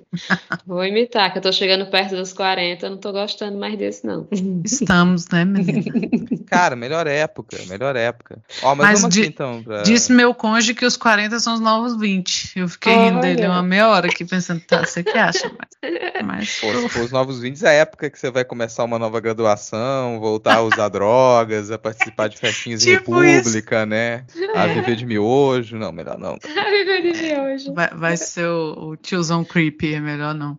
Mas vamos aqui para as dicas culturais, vamos lá, vamos dar umas dicas aqui. Essa semana tem podcast para indicar, eu vou indicar o podcast Pós-Fácil, que é um podcast sobre literatura. É um podcast feito pela Carol Passos e a Stephanie Ceola. E é um podcast de bate-papo, não fala necessariamente sobre um livro específico, não faz crítica literária necessariamente. É um podcast sobre questões da literatura, né? Então, o podcast tem episódios como sobre mulheres na escrita, sobre criação e autodescoberta, sobre biografias e por aí vai, sobre romance histórico, sobre Pantanal. Então tá aqui linkado diversas formas de vocês assinarem e ouvirem o podcast pós-fácil. E eu vou deixar o meu jabá aqui também, já que é o mês do horror. Esse mês do horror, eu convido vocês a lerem a minha mais nova noveleta, uma noveleta de horror cotidiano, A Morte do Vizinho da Serra Elétrica, tá disponível no Kindle Unlimited e para comprar na Amazon também. Leia A Morte do vizinho da Serra Elétrica e deixa um comentário lá. Mesmo se você tiver odiado, faz o comentário odiei e dá cinco estrelas. Já ajuda pra caramba. Eu li, hein? Vou fazer o comentário, bem lembrado. Vou fazer lá, mas eu li. Acabou? Se posso fazer as minhas? Tá, só essas duas, manda aí. A minha de sempre, mais um podcast de literatura para vocês, que é o Suposta Leitura. Podcast que eu faço com o Lucas Mota há quatro anos. Quinzenal, meia horinha, e a gente sempre, a gente se divide entre comentar uma obra específica ou comentar algum aspecto da literatura, ou literatura e sociedade, então vão lá. É Suposta Leitura no Twitter, no Instagram, no Telegram. E uma dica, fazer como o Diego, né? Dar uma dica de vida. Que, tal, que funciona comigo, está funcionando e talvez seja né, de, de ajuda para alguém. Porque eu sei que nós estamos naquela fase de que tem dia que a tá, tipo, é Lula neles, caralho, e tem outro dia que a gente tá assim, puta merda, ah, fudeu. E a gente não controla muito, né, esse sentimento, que nos resta é tentar conter ali. E nesses dias, é, tem a velha dica de, né, baixa a bola aí, não lê tanta notícia, sei lá, sai do Twitter. Mas para mim, o que tem funcionado, não só agora, mas há alguns anos já, né, porque eu tô metido nesse negócio de política tem um tempo, é uma dica simples. Antes de ler notícia, antes de ouvir podcast notícia, antes de abrir o jornal, antes de rolar o feed do seu Twitter, leia uma ficção, uma pagininha, sabe? Lê um conto, lê um gibi, sabe? Alguma coisa assim. Ouve uma música. Isso tem me ajudado esses dias. O Medo Delírio, que me desculpe, mas quem me salvou foi o Fito Paz. Não, no horário que eu sempre coloco o Medo Delírio, eu pensei, não, haha, não, Cristiano Botafogo, hoje não. E porque isso, assim, é sem querer. A música, ela tá aí pra salvar a gente, mesmo que a gente não queira. E é a mesma coisa com a ficção. Então, põe uma música, sabe? Tá angustiado. Ah, e quanto mais lê sobre, quanto mais aprende o nome de deputado bolsonarista, né? Porque a gente vai aprendendo, mais a gente fica angustiado. Então, para aqueles dias que tiver com a bola baixa, vai ouvir um samba, vai ler uma ficção, lê um Gabriel Garcia Marques, sei lá, vai ajudar, certeza. Gostei da dica.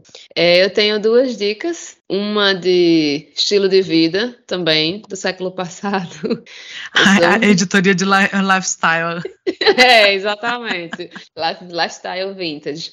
É, eu, como eu sou uma pessoa que anda muito a pé, muito, anda muito no sol, eu tenho um acessório que eu passei a usar e que eu recomendo demais, que é a tal da sombrinha. Não tem nada mais maravilhoso do que você meter uma sombrinha em cima da cabeça enquanto você tá andando no sol. Então, assim, tem umas pessoas na rua que acham meio estranho, né? Porque hoje em dia não é um hábito muito comum, mas sombrinha no verão, gostoso demais, recomendo. E a outra dica cultural é uma dica especial hoje, que é o seguinte: a Miramar Livros, a minha empresa, livraria e gibiteria, agora também virou editora. Desde o início, a intenção era ter trabalhar nesses dois nichos de venda e de produção de livros. E a gente abriu nessa segunda-feira o primeiro financiamento coletivo. Então, para quem quiser dar uma olhada lá no Catarse, são quadrinhos poético-filosóficos de Daniel Figueiredo. O nome é Outras Histórias. Deem uma olhada lá. Quem não puder colaborar, mas puder compartilhar, divulgar para os amigos, achar que alguém pode querer, pode curtir, querer contribuir, dá uma olhada lá. E até dia 9 de dezembro a gente vai estar com esse projeto. O projeto está na pré-venda no Catarse com 15% de desconto. Então, se quiser deixar para comprar depois, vai estar mais caro. Show! Então é isso, gente. Vamos fechar mais esse programa aqui. Eu nem sei como é que faz a despedida, porque eu nunca apresentei esse programa. Essa é primeira vez que eu apresento o Midcast Política. Normalmente ah, o Diego tá aqui para apresentar. Então, essa foi a minha estreia como host do Midcast Política. Muito obrigado pela presença de vocês. Semana que vem a gente vai voltar. Não, provavelmente sem pauta, porque a pauta continua a ser única, a pauta continua a ser as eleições. Então, tomem água, vistam branco, vistam vermelho, adesivem-se, levanta a bandeirinha, faz igual o meu aluno outro dia que apareceu, saiu, voltou do banheiro para a sala de aula secando o rosto com uma toalhinha de rosto do Lula. Ai, ganhei, gostei demais disso, pelo amor. Por que, é. que, eu não tenho uma toalhinha de rosto do Lula? Eu quero. Também. Esfregar minha cara na cara do Lula. É, cara, que delícia. Então com essa imagem, compre uma toalhinha de rosto do Lula e esfregue o seu rosto no rosto do Lula todos os dias, de manhã, de tarde, de noite, antes de dormir. Pega o rosto do Lula e faz um beijo, Lula. Tchau, gente. Até semana que vem. Valeu. Até semana que vem. Tchau.